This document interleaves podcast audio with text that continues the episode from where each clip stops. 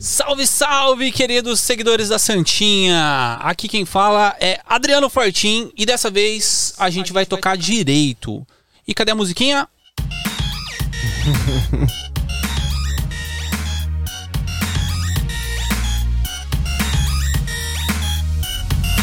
Uou! Cara, o que, que aconteceu nesse episódio? Um surto coletivo. O que, que aconteceu nesse episódio? Aconteceu tudo e não aconteceu nada. Pra quem não tá entendendo nada, a gente começou uma live, a live caiu e a gente falou: e agora? O que faremos? O que faremos aqui? Vamos começar outra live, porque aqui é persistência brasileiros e a gente não desiste nunca. E vamos nessa, porque aqui a gente tá com um time de peso, um time monstro aqui. Eu tô com o Pedrão Machado aqui do meu lado. Salve, salve, rapaziada da Santinha. E estou com o Monstro Master e o topzera, Derek Borba. Boa noite, galera. Vamos lá, vamos pra cima. Fazer os três pontos aí fora de casa. e pra quem não conhece, Derek Borba é o cara do Gravando Bandas, o cara que mais trouxe pessoas para o audiovisual nesse Brasil, né? Trazendo para os videoclipes, os grandes videoclipes, de todos os videoclipes, tem alguém do Gravando Bandas ali no meio. Né não? E é isso aí, pra você que, que está aqui ouvindo a gente no Santa Mãe do Alto e quer apoiar o projeto, eu tô aqui, tô aqui, tô aqui, tô aqui.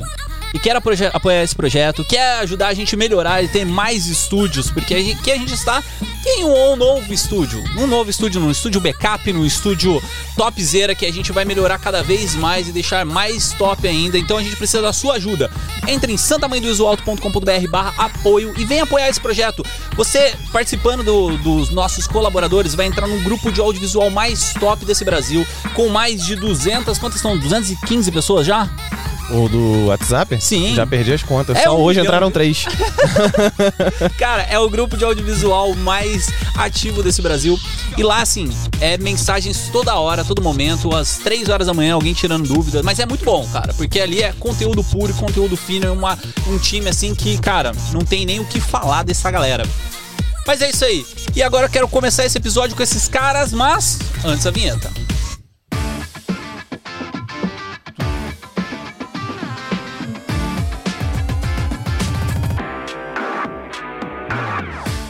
E aí, mestre Derek? Foi boa pra você chegar aqui? Foi tranquilo, cara. Nada melhor do que uma jornada, né?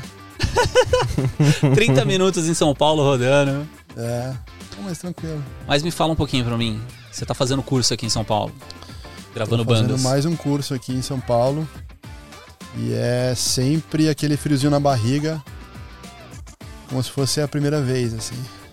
Sim. Porque sempre serão novos desafios e resolver novas cagadas, assim. É, o Pedro tava falando que você era um cara muito bravo antes. Como Você que- acha que eu sou bravo? Não, você é Você acha que eu sou bravo? Apertar embaixo da mesa aqui, ó. Que nem um a- tapão aqui. meu filho, não mexa em nada, né? Chega na casa. Você falou de jornada. Sempre bom fazer uma jornada, mas levando isso pro lado metafórico. Cara, eu deduzo que ter fundado Gravando Bandas, ter iniciado esse projeto tenha sido uma jornada e é uma jornada que faz você interferir na jornada de muitas pessoas, igual você interferiu na minha. Eu, por exemplo, fiz o curso em 2016. A gente estava até comentando aqui antes do podcast começar, ele, ele lembra muito bem que foi uma coisa muito caricata. Eu acho que nem todo mundo, não é, não é todo curso, que você tem um aluno que enfia o computador desktop dentro de uma mala e pega um busão de duas horas e meia para conseguir chegar no lugar. Mas conta um pouco como isso tudo começou, o objetivo disso tudo, como que foi o primeiro curso. Conta a história pra gente desde o início. Ah, cara, desde 2003 eu já organizava os treinamentos da Adobe, né, com meu irmão. Uhum. É da Adobe até hoje. E a gente sempre gostou dessa questão de capacitação, né, de curso rápido. Por exemplo, a faculdade é muito legal, mas no curso rápido te prepara, cara, instantaneamente, assim, para atuar, né, naquilo que você gosta, naquilo que você ama. Aham. Então, é, já organi- organizava esses treinamentos e tal, e já trabalhava com audiovisual desde os anos 90. E sempre falavam, pô, Derek, vai dar curso, né? Vai é, ensinar tudo que você sabe. E eu tinha aquela cabeça, porra, eu me fudi tanto, né, pra aprender bastante coisa, cara. Passar Vai pra dar de mão galera. beijada. assim, é, sabe? Eu tinha essa mentalidade, cara. E hoje eu penso completamente diferente, porque meu irmão falou um negócio que, que é muito real, assim. Ele falou, cara, todo mundo pode aprender, assim, sabe? Então Uhum. isso ficou na minha cabeça. E eu comecei a, a pensar nisso, por exemplo, um curso de Photoshop, né?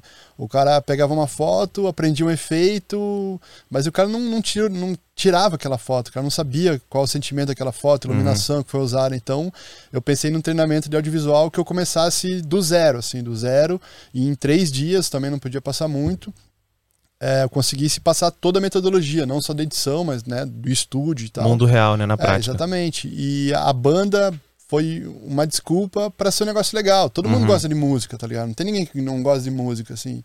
O cara gosta, pode gostar de um estilo, o outro gosta de outro estilo, mas a música era um negócio pulsante dentro do set, né? Aquela vibração.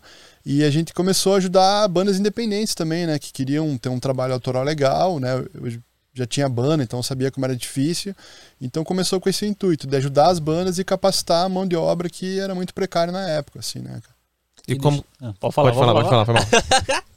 e já teve muito improvisos, rolos e gambiarras para fazer os videoclipes? Porque vocês pegam um videoclipe de verdade, vocês pegam, tipo assim, não, de verdade, né? Bandas que são comercialmente, né? Estão trabalhando ali. E você tá trabalhando com, com uma galera assim, tudo bem, tá, tá aprendendo, tá junto com você ali, mas estão, tipo, iniciando, né? A maioria da galera. Cara, a gente já deu aula pra galera da Globo, já deu ideia para assim, aula para outras pessoas mais avançadas, assim. Ah, legal. E, e, por exemplo, equipamento, cara, você pode ter um review de equipamento, é, porra, você abre o YouTube, você vai ter 200 mil de, falando do equipamento. Mas metodologia é uma coisa muito pessoal, entendeu? Então, gravando bands, ele tem uma metodologia que é só lá, não tem no YouTube, entendeu? O workflow que a gente usa, toda a metodologia. Então, é, isso, isso que é muito especial, assim, né? é bizarro que eu vi, eu, eu literalmente vi ele editar um clipe do início ao fim sem olhar take por take. A técnica que ele ensina permite ele jogar organizadinho na timeline quando dá o play, o clipe tá ali organizado, depois é só refinar. E eu lembro que quando eu fui assistir o curso, eu fiquei tipo com a mente explodindo de, de, de ideia e de coisa nova acontecendo. Mas no início teve muita desconfiança. Quando você foi fazer a primeira proposta para as bandas e chamar alunos, e a galera ficou meio pé atrás, tipo, quem é esse maluco? Porque começar uma, um projeto, um negócio nunca é fácil, né? Não, com certeza, cara. Comecei devagarinho, né? Comecei onde eu morava, onde eu moro até hoje, em Maceió. E os primeiros treinamentos foram bem legais, assim. E aí, uma hora eu falei, pô, preciso fazer em outros lugares, com outros artistas, né? Uhum. Aí eu peguei, empreguei o carro do meu pai emprestado, tinha uma grua, tinha um, uma grua com girocão, um traveling, botei todos os meus equipamentos, peguei um amigo meu lá de Maceió e falou, cara, vamos viajar o Brasil, né? Para dar esse treinamento no Brasil. E aí eu dirigi de Maceió até Porto Alegre, de carro, e a gente veio parando em todas as capitais para dar esse treinamento, assim. E eu vi que validou muito, assim, sabe? Uhum. Até para as pessoas que já tinham experiência. É, cara, você não vê um diretor que sabe, por exemplo, mexer numa Groco Girocan, você sabe? Sim. Então a gente ensinava todas as funções é, para o aluno desde o zero até né, a parte da edição e tal, a parte de, de, equipamento de movimento. Então isso foi, foi muito bacana e desafiador, assim. Mas sempre teve desconfiança, né, de algumas pessoas. É, por exemplo, teve uma banda assim que eu gostava muito, a gente ia fazer o DVD dos caras e um pouquinho antes de gravar, os caras ficaram com medo e fecharam com outro diretor, assim, sabe? Vixe, mas tava com, com, com a galera já pronta, assim, é, já gravando bandas? Certo, com é. aluno, com tudo. É, com tudo. Caraca, Caraca mano. Certo, e aí, assim. como que você fez? Cara, acho que a vida faz as coisas no momento certo. Assim, no momento eu fiquei puto, fiquei chateado, mas é o mercado assim, né, cara? É o lema que você tem, qual é? Repete aí pra gente. A galera deve, não deve conhecer, mas é uma coisa que você falou lá assim que abriu o curso e eu nunca mais esqueci. Eu repito isso onde eu vou, igual um monge maluco. É, que a nossa vida é resolver problemas, a né? A nossa cara? vida é resolver problema, é. cara. No audiovisual você não faz outra coisa a não ser resolver. Acima de ser artista, acima de fazer uma cor linda, acima de fazer uma trilha que emociona, é resolver problema, cara. Eu nunca mais esqueci disso. E é. é eu, eu acho muito foda isso, porque quando a gente fala de, de, de audiovisual, normalmente a galera prega muito a ideia de que, ah, vai pro YouTube e estuda. Só que, cara, não tem nada mais engrandecedor do que você cair de cabeça em um projeto e você tá dentro de uma sala com uma porrada de gente que também tá sedenta para aprender. O network que a gente faz. Por exemplo, eu fiz o curso lá e você se tornou um amigo. Eu conheci o, o, o, várias outras pessoas lá, o Oziel, o Lucas, com quem eu trabalhei depois também. Pessoas com quem eu tenho contato até hoje. Coisa que eu não teria assistindo uma videoaula, por exemplo. Sabe? E isso é uma coisa que eu acho que a gente tem que desmistificar um pouco. É claro que eu acho que existe muito existe muito curso por aí que vende sonho e não entrega, sabe? Mas eu acho que isso não teria acontecido se não. Tem a prova real, mano. Igual ele falou, é. A cada 10 cabeças de videomaker que tu vê, pelo menos 4 já foram do gravando bandas, sabe? Não, exatamente, cara. E, e, e para mim é um privilégio, assim, sabe? Tem duas coisas que minha mãe sempre fala, até hoje, assim. Ela chega com o jornal e fala: Ó, oh, filho, abriu concurso pra Polícia Civil, abriu concurso pra uma parada. Eu falo: Mãe, já tenho emprego, sabe? Já tenho uma profissão. Então, esse é o primeiro desafio, né? De, assim, não ser reconhecido pela família. Uhum.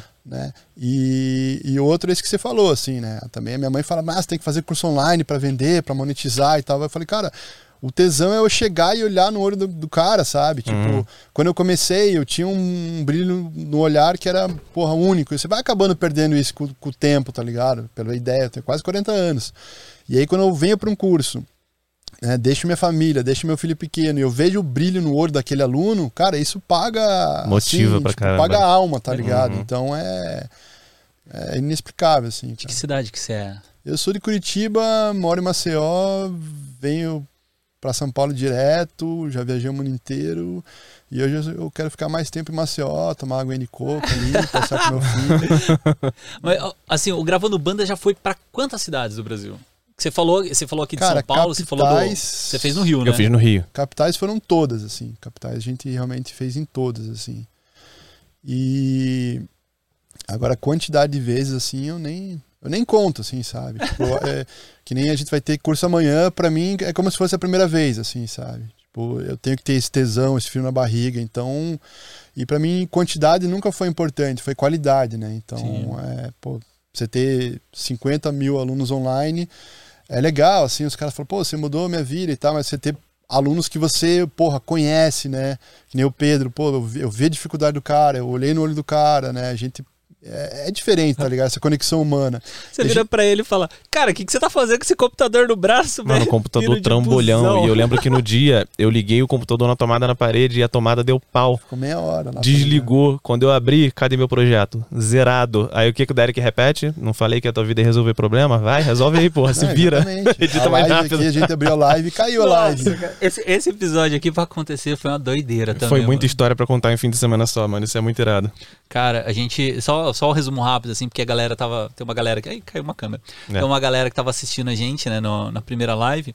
Abriu a live, tudo beleza tal. Aí eu falando pra, pro Derek aqui, falando, cara, é, hoje tá correria, né? Porque a gente tá com o estúdio novo tal. E eu tava com, com uma live até uma hora atrás, assim, tava rolando a live. Aí adapta tudo pra, pra entrar o podcast e tal. Beleza, deu certo, pô. Vamos começar aí. Começamos o negócio, cara. Tipo, abriu, é, abriu a live, pum, caiu a live. Eu falei, não, mano. Aí eu olho, cadê as baterias aqui conectadas no computador? Aí eu falei, mano do céu, cara, doideira, né? Tipo, assim, tudo bem. Poderia ser mais preparado e tal, não sei o quê, mas, cara, essa pegada a gente tem que resolver, né? Às vezes você tem, tipo, é, hoje a gente, eu acho que é to... faz tempo que a gente não trabalha com três pockets. Hoje a gente está trabalhando com uma Sony aqui e duas pockets. A Sony entrou para resolver problema. Tipo, pô, o fio tá. Já desligou ali. É, já, já deu pau. mas deu para aquecer o ambiente, mas Sim. vai, prossegue. Não, é que, cara, eu fiz um, um, um vídeo esses dias, tava mó frio, né? Aí eu tava com a Sony em cima, assim, falei, cara, vou gravar aqui. Então, gente, eu tô aqui, tá mó frio e tal, mas eu tenho esse aquecedor do meu lado. Igual aqueles mendigos de Nova York no galão cheio de fogo, é você assim com a Sony, sabe? mas, cara, isso, isso é, uma, é uma verdade muito grande. Igual você tava falando daqui, dando um exemplo daqui. É, é, é, outra coisa que a galera tem que botar na cabeça, e eu acho que a gente aprende isso conforme o tempo passa. Que a gente tem que largar a mão de preciosismo, sabe? De tipo, ah, não ficou muito do jeito que eu. Nunca vai ficar do jeito que a gente quer. Eu lembro que no, no, no, fim de semana do curso do Gravando Bandas, a gente ia gravar uma externa com a praia no fundo e choveu, caiu um toró desgraçado. E eu, quando eu olhei o Derek olhando para um lado e para o outro, igual um louco, já vai ser aqui. Ah, mas não, não, não dane-se, tira isso daí, remove esse balcão pro lado de fora, vamos montar, bota a luz, vai ficar muito quente, abre a janela. Resolve? Resolve, resolve. E, e, e, não tem essa de tipo, não ficou do jeito que eu queria, não ficou do jeito que eu planejei, mas ficou do jeito que dava para ficar. E conforme eu fui entrando no mercado do trabalho tomando porrada, eu fui, eu fui cada, cada vez, cada acontecimento que, que rolava, eu pensava, tipo, eu tô aqui para resolver problema, mano. Não tem essa. É melhor você entregar o trabalho do jeito que tá, mas dentro do prazo, e cumprir com o combinado com o cliente, ou com a empresa, ou com quem quer que seja, do que você ficar de preciosismo e atrasar por uma coisa que no fim das contas o cliente nem vai reparar, sabe? E você tava resolvendo o problema aqui o tempo todo. Tava aqui montando a live, tava no celular respondendo o cliente e foi lá fora correr, resolveu não sei o que lá e agora a câmera desligou, a gente não vai usar mais ela e tá rolando, mano. O importante é tá feito, sabe? Não tem essa. Só de pifou. É, se, se, se, tiver a, a, chance de dar cagada, vai dar, assim. Vai então, dar. Como eu falo assim, a nossa vida é resolver problema não é para você pensar de forma negativa, né? Mas que nem no audiovisual existe o pré-light, né? Que é tipo pré-merda, assim. Pré-merda. Um dia que é, antecede a gravação, né? Então, que pode dar errado, a gente vai, né? Vai trabalhar, vai, vai fazer tudo para correr bem, vai testar. Mas no dia, no set, também acontece milhões de coisas. Então, essa preparação é muito importante, né? A gente sabe, ah, não vai fazer de qualquer jeito, né? Mas, pô, se o computador ia desligar e tal, ele vai desligar, assim, assim, então é isso, cara. E essa parte de pré-light, assim, que você falou, é que hoje, né, teve a pré-light do Gravando Bandas, amanhã começa o curso mesmo. O que, que é o pré-light? Cara, o pré-light é o pré-merda, né? é a preparação para tudo correr bem. Né? Por exemplo, a gente né, sobe equipamento de luz, testa, é, direção de arte, né? A gente faz toda... sobe a direção de arte é, abre câmera, testa equipamento, testa, testa lente, até para os alunos chegarem e a gente explicar, né, tudo do zero, mas também é, o aluno não perder tempo, né? Por exemplo, em subir uma luz ou subir alguma coisa que num set de gravação às vezes demora muito tempo, assim. Então, o prelight é essa preparação mesmo, assim para tudo correr da melhor maneira possível. Mas tem todo que é tipo de produção? Tem um pré-light ou é, é, só mesmo porque a gente, você tem que passar essa informação para o pessoal gravando bandas? Não, o pré-light ele tem que acontecer para todo mundo dormir tranquilo, né? E, e também para o circo andar, né? Então é dá tempo de correr, pegar uma luz, ah, queimar uma lâmpada. É o dia que vai ver todas as dificuldades que são possíveis de rolar e antecipar e resolver. Exatamente. Tudo pode cara. resolver, né? É, hoje eu não gravo nada assim sem ter um pré-light antes, sem fazer um tech scout, fazer uma visita técnica, eu não, não faço, cara. Porque eu sei que vai dar merda. Por exemplo, o DVD do NX0, os caras queriam gravar em um dia. Eu falei, não, eu só gravo se for em dois dias. E, pô, fez toda a diferença, né, cara? Ser dois dias, né? É que eu, eu, acredito assim, é porque eu não sou muito da área de videoclipe, né? Eu, eu faço mais a partir de live. Mas, por exemplo, teve uma, uma live com. Uma live da Avon com o pessoal da, da Lab 3, lá, o Marcinho e tal. Até falei pra você, né? Tava a Alice do Gravando Bandas, o Luciano Tech do Gravando Bandas também. Aí eu só descobri que eles são. Uma porque a Alice tava com a camisa gravando bandas no, no é. light vamos dizer assim, né? No dia do teste. E outra porque, assim, eu comentei pro, pro Luciano, falei, olha que legal, tipo, ela tá com a camisa gravando bandas, né? Aí o Luciano, ah, eu, eu fiz o curso com ela. Tipo, eu falei, caramba! tipo, boa galera, assim, que eu nem, nem sabia. É, mas em live tem bastante disso também, né? Do dia do teste, que é o dia, tipo, para você ver se vai dar alguma zica, né? E quando não tem teste, cara, pode colocar escrito, pode, vai dar problema. É. Alguma coisa vai dar alguma Até quando tem teste, vai ter outros problemas, entendeu? É. Então é, é isso, cara. Que nem eu falo para todo mundo, assim, a minha mãe é super pessimista, assim, porque ela pensa no problema. E muitas, muitas pessoas aí falam, ah, pô, ela tá sendo negativa. Não, cara, ela tá prevendo. Porque assim, a hora que dá, dá merda, você não pode se desesperar, assim. Eu olhei tua cara assim, cara, você tava roxo, tá ligado? eu falei qualquer coisa, assim. Então, quando acontece um negócio, tem que se preparar, tá ligado? para aquilo. Então, Sim. com tranquilidade, que nem foi no curso do, do que o Pedro participou. A gente ia fazer uma externa, mas eu já pensei numa interna se desse merda. E eu falei, cara, pode chover. E batata, choveu pra caramba e a gente tinha que ter um plano B. Não posso falar pros caras, ah, choveu, fudeu, vai cada um pra sua Valeu, casa. Valeu, abraço. É, tem que resolver, sabe? Então, num set, né, quem trabalha com audiovisual, você tem que resolver, cara, você tem que entregar, assim, não só edição pro cliente no prazo, mas no dia do set ali você tem que, você tem que fazer acontecer. E quando você tem aluno, a responsabilidade é ainda maior. Né? Você gravar um videoclipe já é muito difícil. Vai gravar com 15 alunos, cara. Botar os caras para gravar o negócio. Então a responsabilidade é gigante. E tem que, tem que acontecer, né? E tem que ficar bom também. Então é, é muito difícil. A galera não, não faz porque é difícil, exatamente. assim. Mas é, é esse desafio que me motiva, que me dá tesão, entendeu?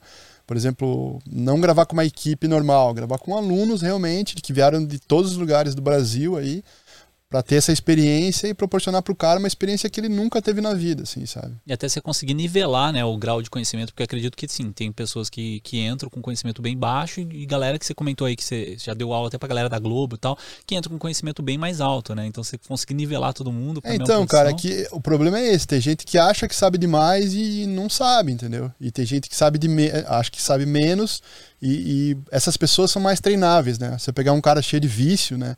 Tem certeza. Tipo, eu, eu converso com os engenheiros que faz, fazem o Premiere, várias pessoas, eles explicam várias coisas. E aí a galera do audiovisual faz de qualquer jeito, tá ligado? Você compra um móvel da Stock Stock, cara, você, pô, você vê o manual antes de montar o negócio, senão você vai montar o uhum. negócio todo torto. Você pode montar. Sim. E a galera faz isso, cara. Usa o programa de qualquer jeito, já não, não seta corretamente. Então, dá merda, a galera culpa o programa, tá ligado? Mas muitas vezes o problema é o jeito que você está usando, sabe? Então, é, já teve isso, assim, sabe? De, de, muitas pessoas saberem muita teoria, né? Muita galera chegar com o nariz empinado, ah, eu faço cinema e tal, e porra, você não faz cinema, tá ligado? Então é, então é isso. Até teve um caso, assim, que foi muito curioso, né? Que a nossa equipe é toda feita por alunos do Gravando Banda, né? E aí um cara me mandou mensagem assim, ó, oh, sou formado em cinema e tal, sou cinema, cinema é, se precisar de equipe aqui e tal, né, meu portfólio é esse, né? Daí eu falei, pô, legal, tem um treinamento chamado Gravando Banda, você conhece? Daí o cara, nah, é cursinho, eu não preciso, porque eu já sou formado na IC, em cinema e tal, não sei o quê. E aí o cara deu uma menosprezada, assim, né?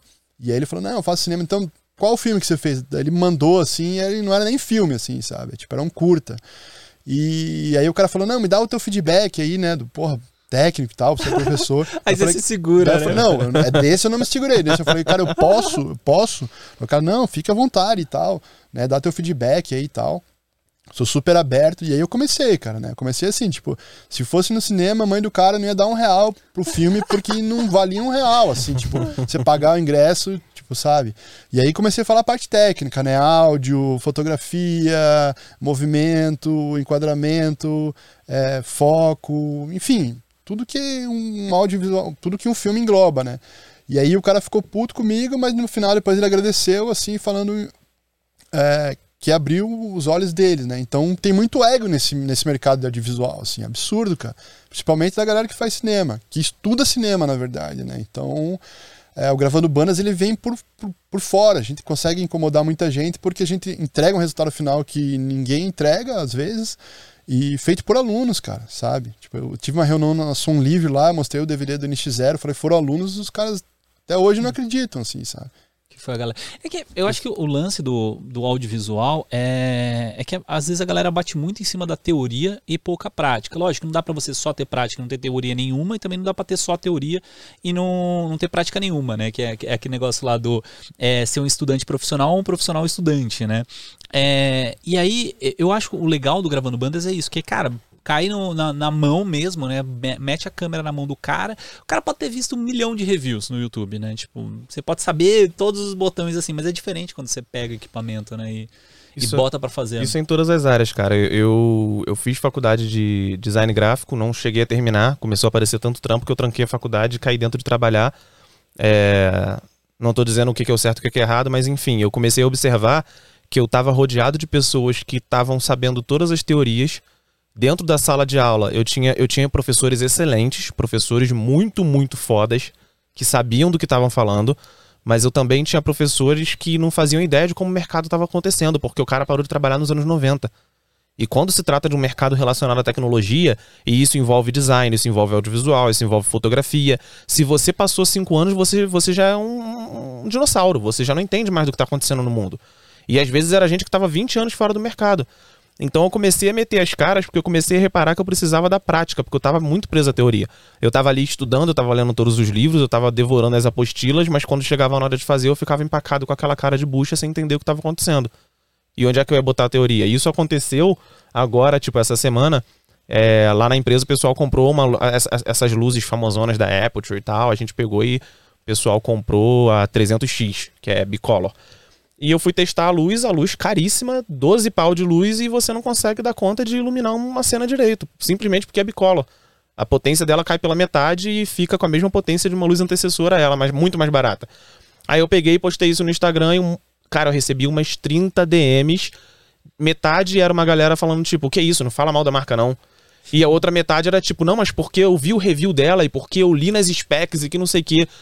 E, e, e, eu procuro sempre ter muita paciência. Então o que eu falei para essa galera foi tipo, cara, aluga o equipamento e experimenta ele. Testa ele na vida real. Porque uma coisa é você ver um review dentro de um estúdio com ambiente controlado, outra coisa é mundo real. Outra coisa é a cortina tá falhando e o sol tá entrando e você não tem controle da luz e você precisar explodir um Fresnel na cara da pessoa porque simplesmente a luz de 13 pau que tu comprou não deu conta. Enquanto a de 1500 tá lá torando, sabe? Então, eu, eu, eu era uma pessoa que pecava muito nisso, sabe? De focar muito em estudar, estudar, estudar, até depois de entrar no audiovisual. E aí depois eu comecei a meter a mão na massa e comecei a entender que meu estudo não valia de muita coisa sem a prática, sabe? Não, total, cara. É, isso é muito simples de entender, assim. É, você pensa assim, é, um piloto, por exemplo. Um piloto ele só vira comandante com horas de voo, sabe? Então o cara tem que voar. O cara pode ficar lá no, uh, enfim, estudando no simulador, mas se o cara não tiver horas de voo, ele não vai, porra, é, assumir outros cargos, né? Não vai mudar a rota, enfim. Então no audiovisual é a mesma coisa, cara. Isso é, é muito simples, assim. Para você conseguir resolver mais problemas, você tem que ter mais vivência daquilo, sabe?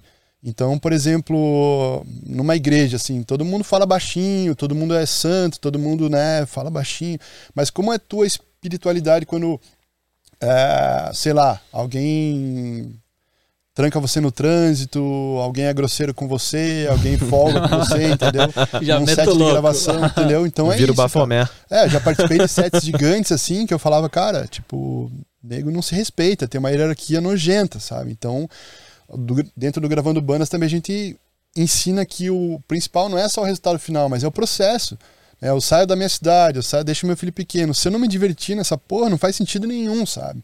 Se eu só mandar nos caras, é, pensar no resultado final, se eu não der bom dia pra todo mundo do set, né, se eu não tratar todo mundo com educação, Pra mim não faz sentido nenhum eu ter escolhido isso, entendeu? Eu prefiro ouvir minha mãe, estudar pra um concurso e, e, tipo, largar isso, porque é muito, muito, assim, o audiovisual, ele é, é cruel, assim, sabe? Então você tem que amar muito. Então é não só amor, mas a vivência daquilo. Então num set, beleza, você tá gravando um negócio aqui, ah, pô, isso aqui é tranquilo, mas e quando você tá gravando isso com pressão, no público, um DVD, num show que começa a dar merda, né? A live aqui, pô, né, você trabalha com live aqui, mas pô, não, não fez o negócio direito, entendeu? É. vai dar merda. Como é que você vai resolver o problema? Tem gente que se desespera, entendeu? Por não ter vivência. Eu acho que a questão é um pouco de experiência também, né? Porque quanto mais experiência você tem na, naquilo que você faz, mais tranquilidade você tem para resolver aquele problema. Então, assim, é, eu, por exemplo, eu sempre quando eu vou fazer live, é, eu tenho toda uma preparação antes para montar aquilo. Né? Então, hoje eu, eu tive uma live do, do Mercado Livre, a gente preparou, é, tava tudo preparado ontem para live, né? Tipo, chegamos hoje cedo, já fiz todos os testes, tal. O pessoal foi começar a entrar para fazer os testes de câmera e tal. Era uma da tarde, duas da tarde mais ou menos, para a live acontecer às quatro da tarde, né? Aí, assim, eu, eu tento sempre me preparar para isso, mas sempre acontecem imprevisibilidades. Então, por exemplo, essa live aí, que era para acabar às 5 e meia, foi acabar às 6 e 20 Aí eu falei, caramba, mano, 7 horas tem o Derek aqui, não sei o quê. E aí, tipo, tem que resolver. É, eu fui fazer aqui, montar tudo aqui, não sei o quê, com aquele negócio, né, cara? Apertadinho, né? Você fala, Passava cara, nem Wi-Fi. não passava nem Wi-Fi. Até virei pro Pedro e falei, mano, tomara que tudo esteja certo, porque não deu pra testar nada. Quando caiu a live, eu falei, mano do céu, tipo, aí bate assim. então, o- o- não vou falar o desespero, mas assim, o nervosismo bate. Só que a diferença é você tentar a experiência, né? Eu já pensei, pô, vamos subir outra live, vamos meter aqui ó, todo, tudo cabeado e tal, e vai resolver. Né? Eu acho que, que é- essa experiência é um negócio que quando você tem um- uma pessoa, é, lógico, você passar por uma vivência, lógico que você vai aprender, né? Mas quando você tem alguém que está do seu lado também te mentorando, né? Seria essa palavra? Sim. Também é uma forma muito mais rápida de você passar. Ou seja, por um curso, ou seja, por um, por um, por um sei lá, por um mentor mesmo que está ali do lado, ou seja, por um professor, um, um pai de família ali que está te treinando, Eu acho que até seu chefe. Nesse lance de experiência, eu não sei se vocês vão. Podem discordar se. Ah, eu se- discordo, cara. Obrigado. Podcast não começa e não tem ninguém discordando. Eu Tem acho que polêmica. Eu acho que depende muito, porque o, o, o Derek citou uma coisa muito interessante, que é tipo, a pessoa, quando ela já tem uma certa experiência, às vezes ela acaba fechando a mente dela para novos aprendizados. Então, o que faz uma pessoa aprender e evoluir não é o tempo e a experiência e a vivência, é a capacidade de ter humildade para ter a mente aberta para aprender e a capacidade de ser analítico. Eu vejo muita gente pecando nisso. Cara, tu quer, tu quer aprender a ser analítico? Escre- Escreve um diário se grava, grava tudo que você está fazendo, passa a relatar em texto ou em áudio tudo o que aconteceu naquele dia. Porque você vai começar a parar para analisar tudo que deu errado e tudo que você, igual você falou, pode antecipar a pré-merda antes de dar merda para você resolver o problema antes dele acontecer. Eu conheço gente que tem anos de mercado e ainda entra em pânico e não sabe resolver o problema quando a bomba explode. Sabe? Eu conheço gente que no meio de uma live, se, se o áudio falha, ao invés do cara pegar e ir Resolver. pontualmente, tipo, o que, que acontece quando o áudio falha? É lapela? A pilha do lapela tá funcionando? Será que foi o, o fio do lapela que falhou? Será que é o emissor? Será que é o receptor? Será que é a mesa? Será que saiu da live? É testar ponto a ponto. A pessoa simplesmente entra em pânico e fica: Meu Deus, meu Deus, ah, o áudio caiu, o áudio caiu, o que eu faço? O que que eu faço? Porque não, não teve o tempo, nem a dedicação, ou de repente nem teve a mente aberta suficiente para ser analítico e tentar entender por que, que aquilo aconteceu e o que, que ele pode fazer para a próxima vez isso não acontecer de novo, sabe? Você encontra, Derek, muita gente cabeça dura de tipo: Ah, eu tenho anos de mercado, eu só vim porque eu queria ter experiência ou coisa desse tipo? Já na, na PUC de Curitiba eu tirei um professor da sala, cara. Caraca. Cara, era, tinha Como assim, meu velho? pai, assim. Imagina um marmanjo desse tamanho tirando o professor da sala. No grito, né?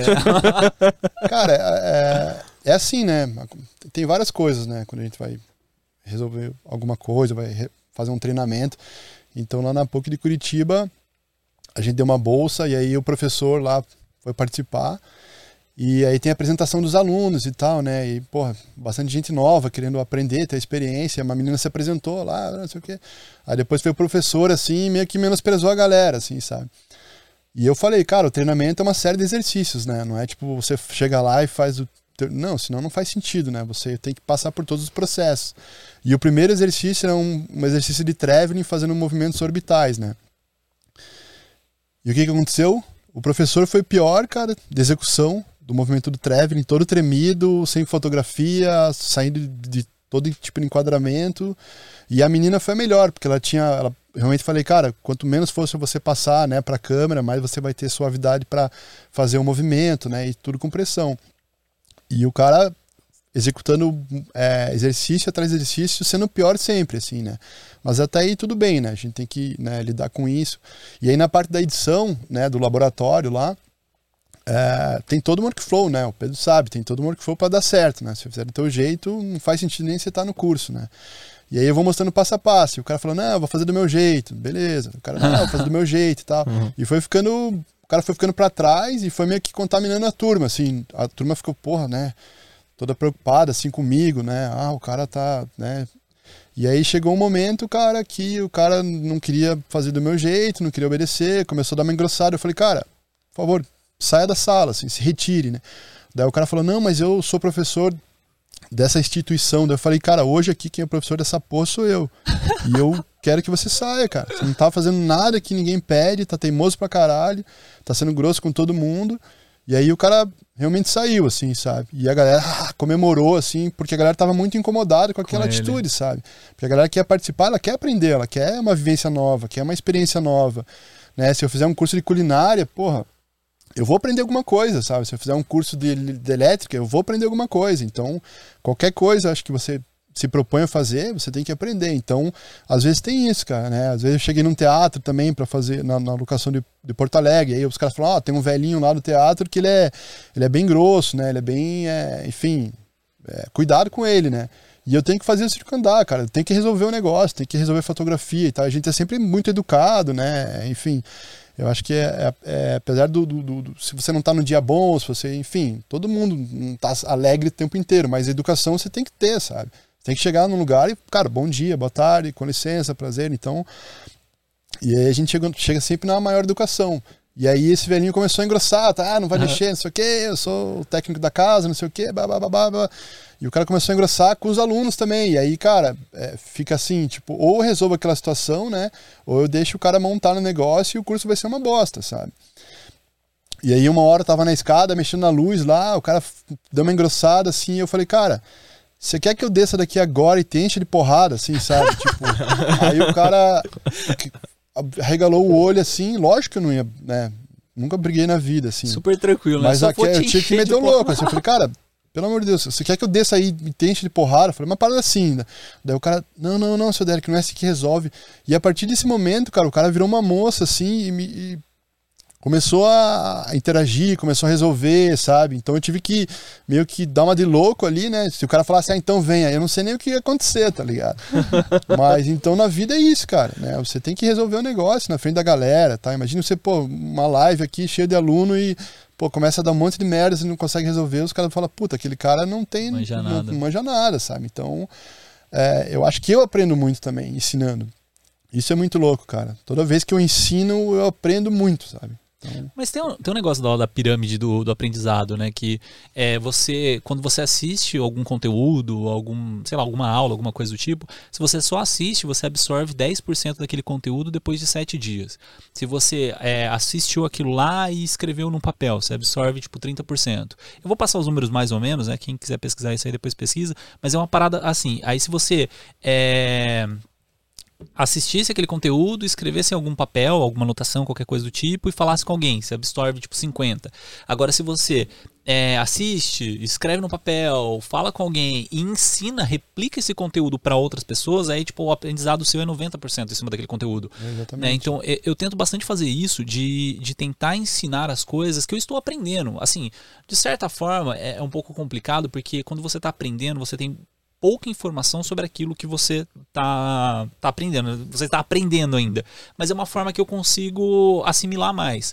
Né? Então tem, tem um negócio que eu, ultimamente eu estou muito sem tempo para fazer isso, mas eu entrava no grupo do, do WhatsApp do SMIA e pegava videoclipe de várias pessoas, assim, de, de videoclipe, de publicidade, de conteúdo que a galera fazia, e perguntava, lógico, né, se podia comentar e tal, e começava a, a pegar todo, tudo aquilo que dava para melhorar no videoclipe. Né? Então, falando, pô, é, o que é bom, eu falava, pô, isso aqui ficou animal, esse movimento aqui ficou legal, porque é coisa que eu me inspirava para conseguir fazer nos meus também.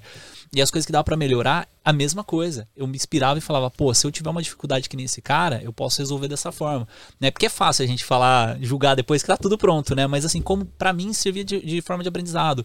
Tem um, um, um vídeo que eu achei muito legal, assim, mas tipo, toda hora tinha um alguma luz, alguma coisa devia estar atrás de uma persiana, é, e dependia do movimento que fazia, aquela persiana marcava as pessoas que estavam na, na sala, né? Lá do WhatsApp, eu não vou lembrar agora quem que postou, mas eu achei bem legal. É, e aquilo lá, assim, me incomodou um pouco no, no vídeo, até comentei com ele, mas eu falei, cara, isso aí pode servir de, de puta, puta aprendizado, porque assim, dependendo como você vai colocar a luz ali, é, você pode usar a persiana para marcar a, a galera de propósito, né, fazendo isso de forma proposital, e eu posso usar isso. Aí eu fiquei com isso aí na cabeça, né? A gente fez uma live há um tempo atrás na... Aí, no empresa de, de luz, Aí deu branco agora. E a gente fez exatamente isso. Colocou um, um Fresnel focado na persiana, pra persiana marcar um, uma cama, né? Porque é um, é um, showroom. Então tinha cama, tinha tipo o interruptor de, de luz e tal, não sei o que. E colocou é, esse Fresnel lá e ligou. É, até é, o job era do, do Wesley, um parceirão meu, né? Aí eu tava falando pros caras, falei, cara, essa é uma das melhores ideias que dá, tipo assim, pra gente mostrar que tem a, a iluminação de fora vindo, por causa que eu vi num outro vídeo, sabe? Tipo, eu acho legal essas paradas assim pra se É um aprendizado, né? Tudo que a gente vê e que a gente, que a gente assiste dá pra ser um aprendizado. Sim. Ou, por exemplo, tem um canal do YouTube. O Pedro tem um canal do YouTube que ele briga com todo mundo. Não, tá louco. Não sou da treta, não. Sou da paz. Brincadeira. Mas assim, é, quando você monta um conteúdo, sei lá, fazendo review, fazendo um, um vídeo. É, mas o, o, canal no YouTube ele, ele é para diversão, porque eu tenho total liberdade criativa, então faço o vídeo do jeito que eu quiser, na hora que eu quiser e quando eu quiser. Mas ele é para aprendizado pra caramba também, sabe? Para melhorar meu workflow, para melhorar minha visão, para entender como que eu vou fazer, porque uma coisa é estar tá num, num, cenário igual esse aqui, onde eu coloco a câmera no tripé e, e mudo o ângulo. Outra coisa é eu estar tá com a câmera na mão e tá passando um carro e eu quero achar um enquadramento maneiro para pegar aquela, aquela cena, sabe? Mas mudando de alho para bugalho. Teve algum equipamento que já te deixou na mão e já te fez passar perrengue e que tu depois disso nunca mais pegou e que teve que, tipo, resolver em cima da hora no, durante o curso? Cara, já, assim. É, por exemplo, a gente gravava com mirrorless né, no começo, uhum. depois gravamos com, com, com as câmeras cinema da Canon, C, C300, C500. Uhum. E a primeira vez que eu gravei com Red, cara, foi uma experiência terrível. Assim, Sério? É, pelo workflow da Red, uhum. né, assim, do É mais complicado. E, e, a logística do treinamento, né? Que a logística do treinamento é porrada, assim. Uhum. Take atrás de take, né? Você sabe como é que é. Uhum. E aí a primeira vez que eu gravei com Red, cara, eu falei, meu Deus, assim, eu nunca mais vou, vou, vou usar ela no treinamento, assim, né? Uhum. Porque é uma loucura. E depois eu comecei a realmente né, aprender o workflow de câmeras mais é, robustas e tal. A gente conseguiu chegar num resultado bem legal e hoje eu só uso ela, assim, sabe? Uhum. Então foi, foi, um, foi um soco na minha boca, Ah. assim, que eu te falei, cara, eu tenho que mudar algumas coisas e acho que é isso, cara. A gente sempre tá aprendendo alguma coisa diferente, sempre tá mudando, né? É que nem agora falar, ah, pô, estudei não sei o que para fazer vídeo de Reels. É isso aí, cara. A, a realidade é hoje, né? fazer vídeo de Reels, fazer outras coisas. Então a gente tem que, tem que né, se atualizar, se aprender, é, se testar né, no mercado. A gente que trabalha com audiovisual. É, equipamento novo, assim, cara, não adianta você achar que você sabe tudo do equipamento, porque semana que vem vai ter outro equipamento. Uhum. Mas a metodologia, cara, ela é fantástica, assim. Se você aprende, se você tem uma, você consegue né, ter dinâmica nos seus processos. Eu acho que isso que é o principal, cara. Cara, falando de equipamento, a gente tem a Brasil Box, a melhor loja de audiovisual para você comprar equipamentos de, de áudio, de foto, de, de edição também. Você pode pegar um MacBook lá M1 na, na Brasil Box. Eu falo porque esse notebook é animal. Você tem todos os tipos de equipamentos, seja câmera fotográfica, lente e a Brasil Box importa para você direto dos Estados Unidos. Por isso que agora o site é brasilbox.us. Você sabia disso, Pedrão? Não sabia. A Brasilbox não é mais .com.br, sabe por quê? Hum. Porque nos Estados Unidos os impostos são mais, mais ajudadores para você. E aí ele, a Brasilbox traz importados direto aqui pro Brasil com um preço muito mais acessível. Se vocês entrarem em brasilbox.us, vão ver todos os, os, produtos possíveis que você possa querer. E se você tiver um produto que não tem lá no site, é só entrar em contato com o Mercão no WhatsApp ou no Instagram. E lembrando também uma dica legal para quem ouve o Santa Mãe do Iso Alto é chama ele para ele te passar a cotação do dia, porque o dólar tá alterando bastante. Então no site não é sempre que tá a atualização da hora ali, sei lá, do momento, do dia que você está. Então chama o Marcão que o Marcão vai te atender da melhor forma possível. Já comprou coisas lá na Brasil Box, Pedrão? Já, XT4 de lá. XT4? XT4, graças ao Marcão. Você gosta da, de Fuji? Cara, adoro a Fuji, cara. Acho que ela tem um, um loot muito bom, cara. Desde a XT3 ali, uh, já é uma puta câmera, né? Tive Cara. a XT2 também, a XT1. É que aqui a gente não pode falar mal de Fuji, cara, porque o grupo de fujizeiro é tipo uma religião. Não, mas ele vai falar mal de uma coisa que vamos falar mal do que é mal mesmo, vamos falar mal de Sony. Então, pega 8 bits. Sony desliga no meio da É, live. vamos falar do que, que é. 8 entendeu? bits, 100 megabits por segundo. É. Ah, eu gosto da Sonyzinha. 7S3 tá demais. E se você quer essas câmeras Fuji, Sony, é, Blackmagic Pocket, brasilbox.us. Oh! Derek, você comentou aí sobre gravação de Reels e tal. Como que você começou no. Eita, errei. Você começou no audiovisual lá nos anos 90 que você falou. Naquela época, pra você alugar uma câmera era caro. Ter uma câmera, então, era muito mais caro. Não existia. Acho que não existia ainda as Canons de, de, de vídeo e Não, tal. não. Então você acompanhou toda essa mudança. Desde É. que o audiovisual era absurdamente caro até vir a Canon 5D Mark II, 5D Mark III. Continua, cara. Continua cara. como, que, como que você enxerga essa atualização? Porque hoje tem muita gente reclamando que ah, todo profissional agora tem que fazer conteúdo, porque se não fizer conteúdo fica pra trás. Uhum. E antigamente a polêmica era tipo, eu não vou colocar minha câmera na, na vertical porque o sensor é horizontal, meu olho é um do lado do outro, não é um em cima do outro. Uhum. Como que, como que você enxerga todas essas mudanças que aconteceram em tão pouco tempo de lá pra cá e como que as coisas estão ficando hoje em dia? Cara, eu acho, eu acho que mudança, assim, é, é sempre difícil, né? Você mudar um hábito é, é, é muito difícil. Mas se você quer estar inserido naquele meio, você tem que, porra, você tem que aceitar isso, né? De forma positiva. né? Por exemplo, minha avó, ela falou, pô, liguem pro meu celular, é, liguem pro meu telefone fixo aqui, tô com saudade de vocês. E, pô, minha mãe falou, nem, né? A gente tentou dar um celular para ela, ela não se adaptou e, cara, acabou que a gente não tinha mais comunicação, com- Uhum. com- sabe? Uhum. Acho que quem tem telefone fixo em casa hoje, sabe? Não sei se. Então a, a realidade do audiovisual é outra, né? Então eu acho que é positivo, por exemplo, essa- coisa do, do Reels, você conseguir contar uma história né, em 15 segundos, em 30, isso é muito bacana, né? porque aguça a criatividade, né? Tem pessoas que é, são criativas e conseguem né, colocar sua arte ali na, naquilo, vídeo para GTV. Hoje eu tenho um estúdio lá em Maceió também que a gente atende muito isso, né, para as Uhum. redes sociais.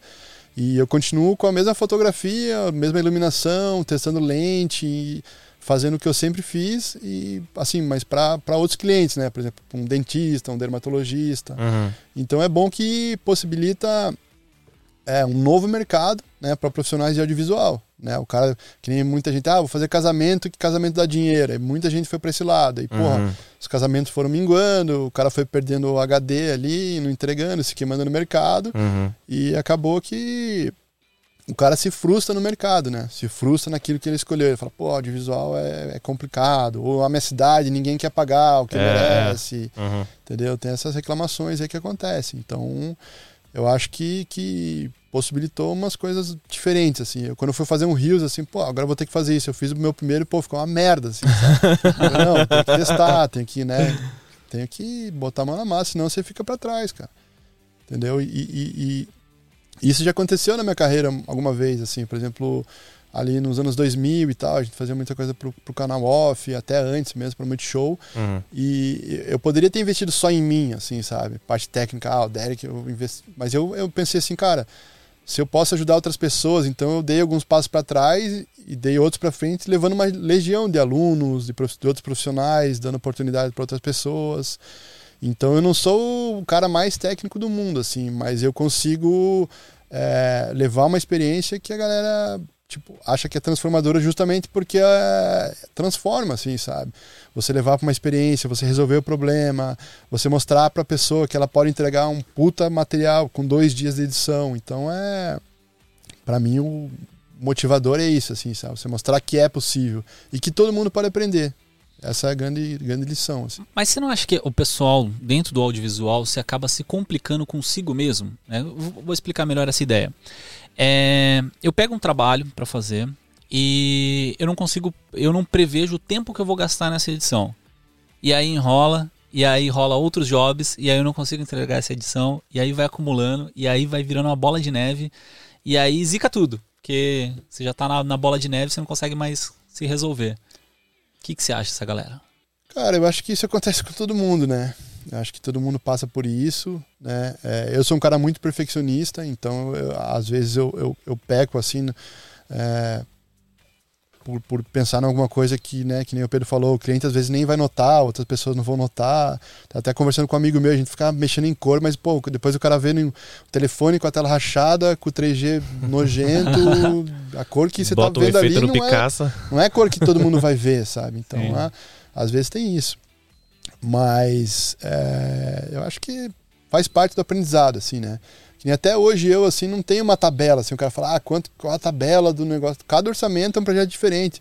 Ah, mas eu quero um vídeo de um minuto pro YouTube. Pô, mas calma aí, não é um, um vídeo, não é uma padaria, assim, que você vai botar no negócio, vai sair um vídeo de um minuto pro YouTube, sabe? Cliente Tem todo um conceito, né? Porque nem agora no Gravando Banda tá com direção de arte, tem pô, uma caralhada de pessoas envolvidas. Então, para você mandar um orçamento, não tem como você Sim. pô, dar de cabeça também, ou você tem que entender, né? Por isso que tem. 5 mil, é isso aí, vai, É, bom, bora. 5 mil, aí você, pô, o negócio custa 8 para você, né? Só de custo.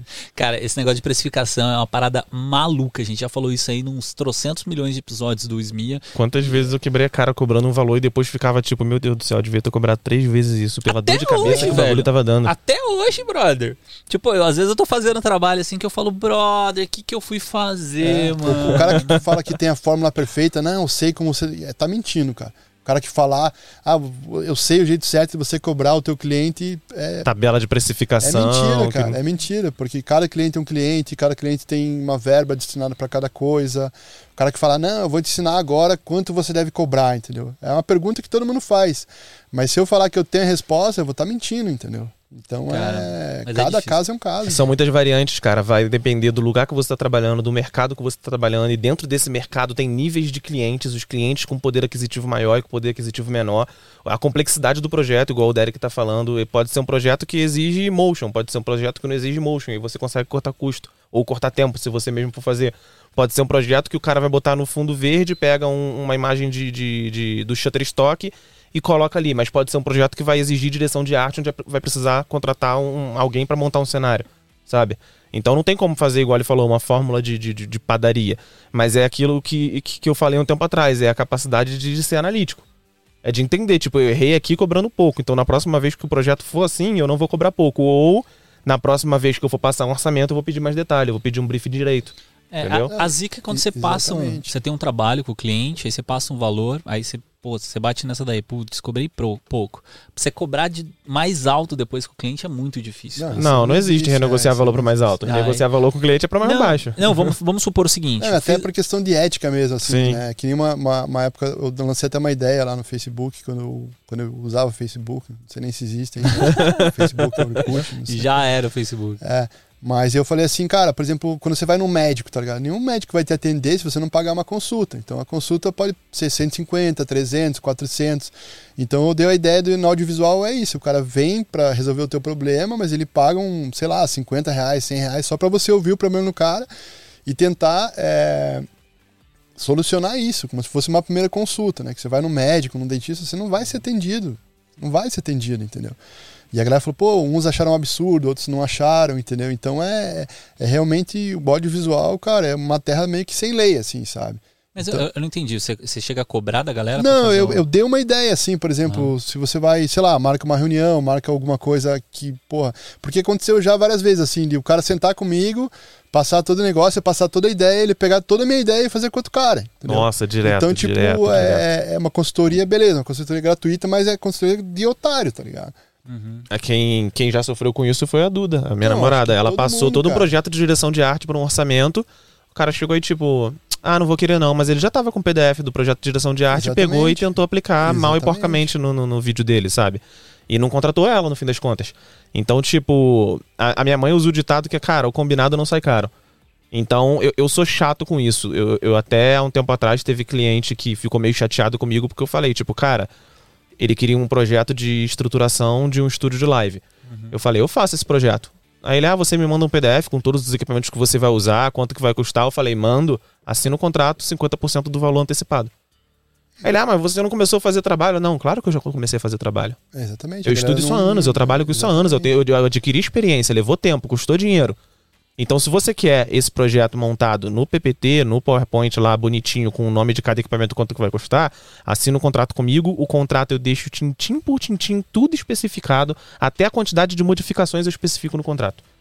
Coloco três modificações dependendo do projeto. Se passar de três modificações, cada modificação é 40%, 50% do valor. Pra assustar e a pessoa poder se limitar ali a três modificações. Porque se você deixa de combinar esses detalhezinhos, você vai no futuro apanhando. E quando você apanha, apanhar no audiovisual em qualquer profissão, seja autônomo ou não, é perder dinheiro. É, você Porque se você vira passa- refém do, do, do- cliente. né? Exatamente. E aí qualquer coisa que você queira exigir, você vai- não vai estar sendo ético com o cliente, né? Então é, é muito complicado. Eu consegui agora fazer uma tabela porque eu montei um estúdio, então eu cobro por hora, assim. Mas mesmo assim, cada projeto é um projeto diferente do outro. Nossa, sobe um pouquinho o microfone. Ah, cara, é que é, é complicado também, né? Eu, eu falo assim, porque eu ultimamente eu tô trabalhando muito, muito, muito, muito e tô falhando muito com essa questão de prazo. Né? Eu comentei disso aí até com uma dor minha, assim, e, essa ba- e bateria do, do computador. bateria do computador. Notebook na tomada. Nossa, Tipo, É. E aí, tipo assim, o. Eu tô falhando muito com prazo. E isso tá me incomodando. Essa semana eu, eu, tipo, sentei assim, tipo, meio que meditando, vamos falar assim, pra falar, cara, eu preciso começar a dar mais tempo é, pro trabalho do que eu estou prevendo. Porque sempre tem essa, essa questão, é modificação, é um tecozinho ali, aí você fala, pô, vou ajudar o cliente ali, porque ele vai fechar outros trabalhos para mim, e você acaba sempre se complicando mais, né? Sempre deixando, tipo, é, o outro trabalho para depois e o depois nunca chega e aí acaba complicando, né? Então, é, não sei se isso é uma questão de experiência, porque, é, que nem você falou, você já cobra por questão de alteração porque foi um, aprendizado que você aprendeu na sua vida, né? Mas é, é, um negócio que às vezes não tem muito como você estipular, por exemplo. Eu fiz um, um orçamento essa semana que cancelou o orçamento, eu fiquei muito chateado, muito. Eu não sou de ficar chateado de cancelar tanto, cancelar evento, porque na área corporativa acaba acontecendo bastante dessas, dessas coisinhas assim de estar tá tudo marcado aí chega e cancela, principalmente porque a maioria das vezes quem orça é a agência, a agência tá mó feliz com você, você tá mó feliz com a agência, bora que bora só tipo dar o um sinal ou sei lá assinar o contrato e tal, não sei o que. Aí o cliente fala: "Não, não tem esse valor não, cancela tudo aí", já corta. Isso acontece bastante. Mas essa semana, cara, eu fiquei meio sem chão assim, porque eu tava com, com um projeto bem legal, que era um é, lançamento de, de, um, de um médico e tal. É, seria gravado até aqui no estúdio. E a gente fez vários vídeos para ele, fez um vídeo. É... Cara, fez uma pancada de, de, de, trabalhos, assim, né? De lançamentos, de criativos e tal, não sei o quê. E bora que bora, vamos fazer essa live, vamos fazer essa live, tá tudo certo, tá tudo certo. E, e a gente sempre, assim, eu, eu peguei depois a conversa para ver, a gente sempre é, batendo em cima de valores, né? Mas na minha cabeça tava certa que ele ia fazer a live comigo, era só questão de ajustar os valores. Aí chegou ontem, aí a cliente fala assim para mim, pô, não vai rolar mais não, ele fechou com outro. Cara, eu fiquei tão de bode, tão de bode, tão de bode, nossa, porque assim, eu, eu tinha me planejado. mundo real, cara. Mago, mago cara, coração. eu tinha me planejado completamente como se tudo tivesse certo. Só que se eu pegar as conversas, você tá vendo que você tá batendo em cima de orçamento. Não tá, tipo, ela não falou para você, não, tá certo, a gente vai fechar e Exato, já era. não firmou o contrato, né? Exato. Aí, cara, é, é uma parada bizarra, velho, bizarra que acontece. Não sei se com bandas acaba acontecendo isso, talvez aquela lá que você falou que cancelou de um dia pro outro, né? Não, acontece, cara, mas é isso que a gente falou, né? A gente tá preparado para isso, entendeu? Sabe que isso pode acontecer. E por isso que o cara tem que se valorizar, cara. Primeiro assim, que se você não se valorizar, ninguém vai te valorizar, sabe? Então. Tem que perder o medo de dar não, né, pra cliente também. Exatamente, cara, exatamente. Hoje eu não faço, porra, videoclipe por menos de X, assim, sabe? E isso parece ruim, mas eu consigo fechar outros orçamentos maiores e dar muito mais atenção para projetos maiores, assim. E aí consigo pô, botar mais criatividade, trazer mais equipe, mais equipamento e tal. E, e, no começo era isso, eu queria ajudar muita gente e eu fiquei conhecido pelo cara que faz videoclipe ali, pô, por 5 mil, que ajuda a galera e tal. E aí todo mundo queria isso, assim. Ninguém queria Vai atrás do preço, né? É. E muitas das vezes, quando o cara tem orçamento alto, ele contrata outra pessoa, porque você fica taxado como o cara que só sabe fazer clipe de orçamento baixo, que só sabe fazer trabalho de orçamento baixo. Eu, isso foi outra coisa que eu tive que viver para entender.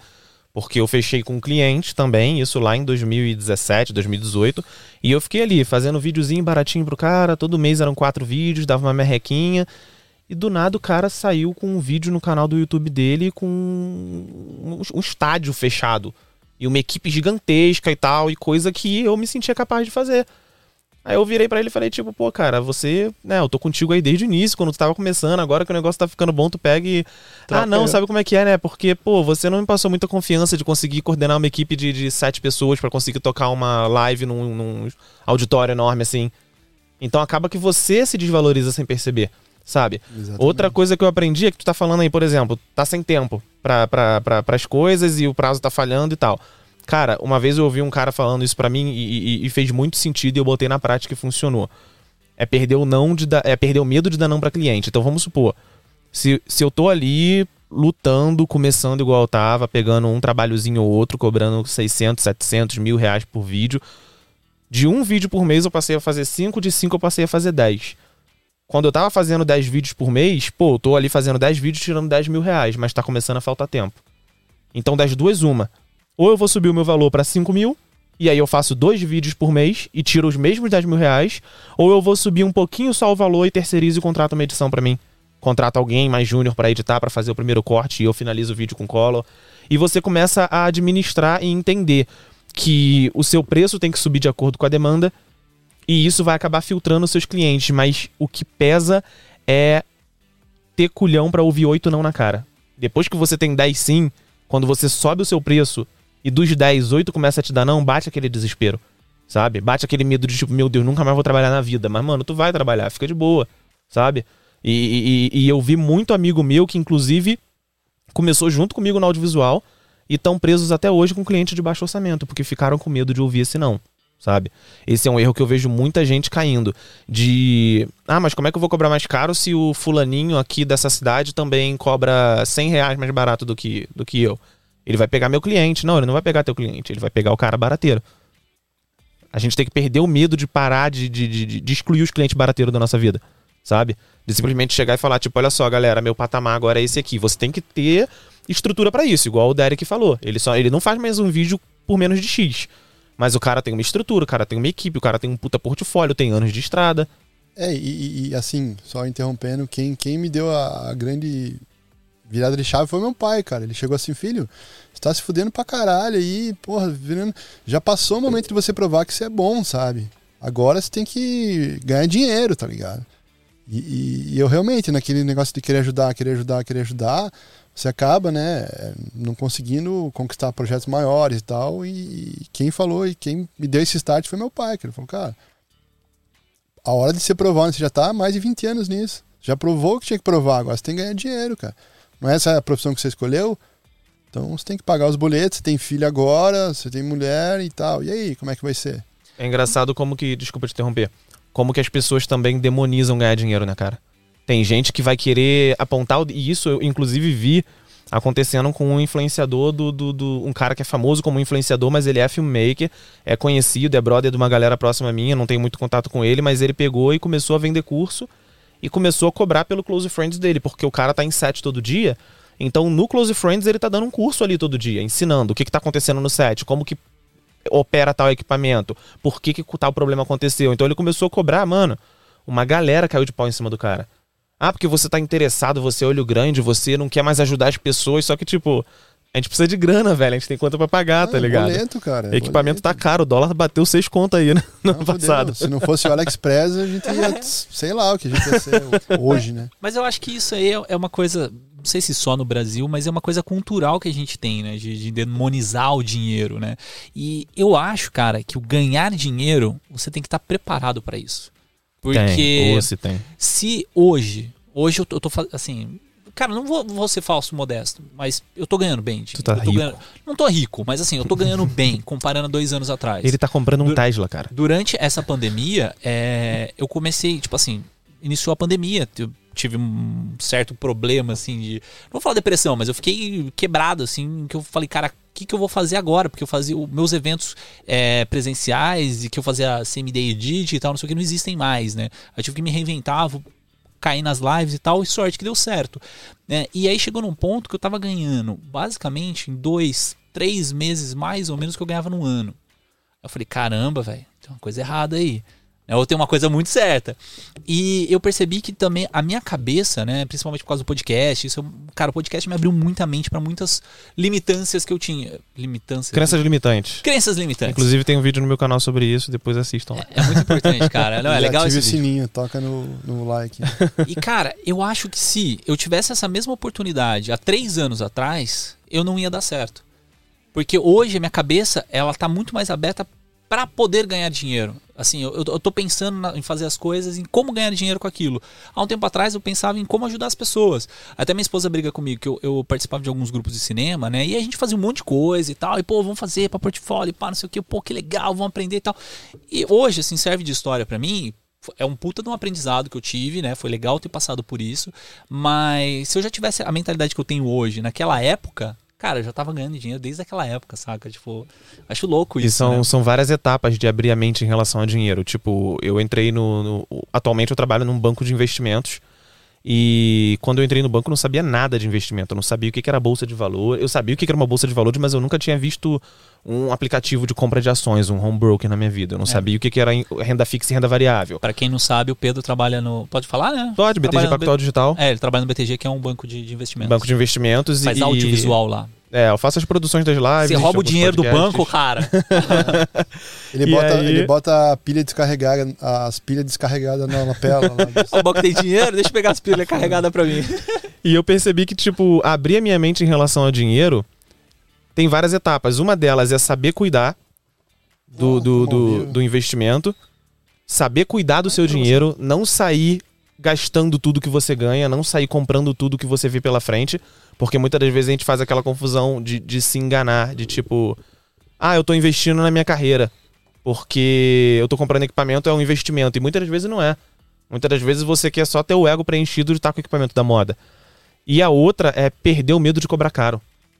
Cara, eu lembro que uma vez eu peguei um projeto, era um cara que tava fazendo um projeto para, se eu não me engano, um documentário para Discovery, e ele precisava de alguém para fazer o corte inicial fazer aquela limpa, tirar os erros de gravação, cortar início, cortar fim, fazer o corte seco ali e entregar para ele. Iam ser, acho que se eu não me engano, 85 vídeos com mais de uma hora de duração. E eu ia ter que entregar tudo em três meses. Eu fiz o orçamento pro cara, fiz uma média, falei, cara, olha só, eu vou precisar de braço para concluir isso. Eu vou precisar alugar equipamento, eu vou precisar, sei lá, trazer para cá para casa no mínimo. Então eu fiz o orçamento pro cara, quando eu fiz o orçamento deu, sei lá, cento e poucos, cento e poucos mil. 115 mil. Cobrando barato por cada vídeo. Aí eu virei pro cara e falei, cara, olha só, o orçamento é esse aqui. Aí ele, ah, tá bom, mas qual computador você usa? Você usa Premiere? Eu falei, uso Premiere. Mas você usa Mac? Eu falei, não, eu uso Windows.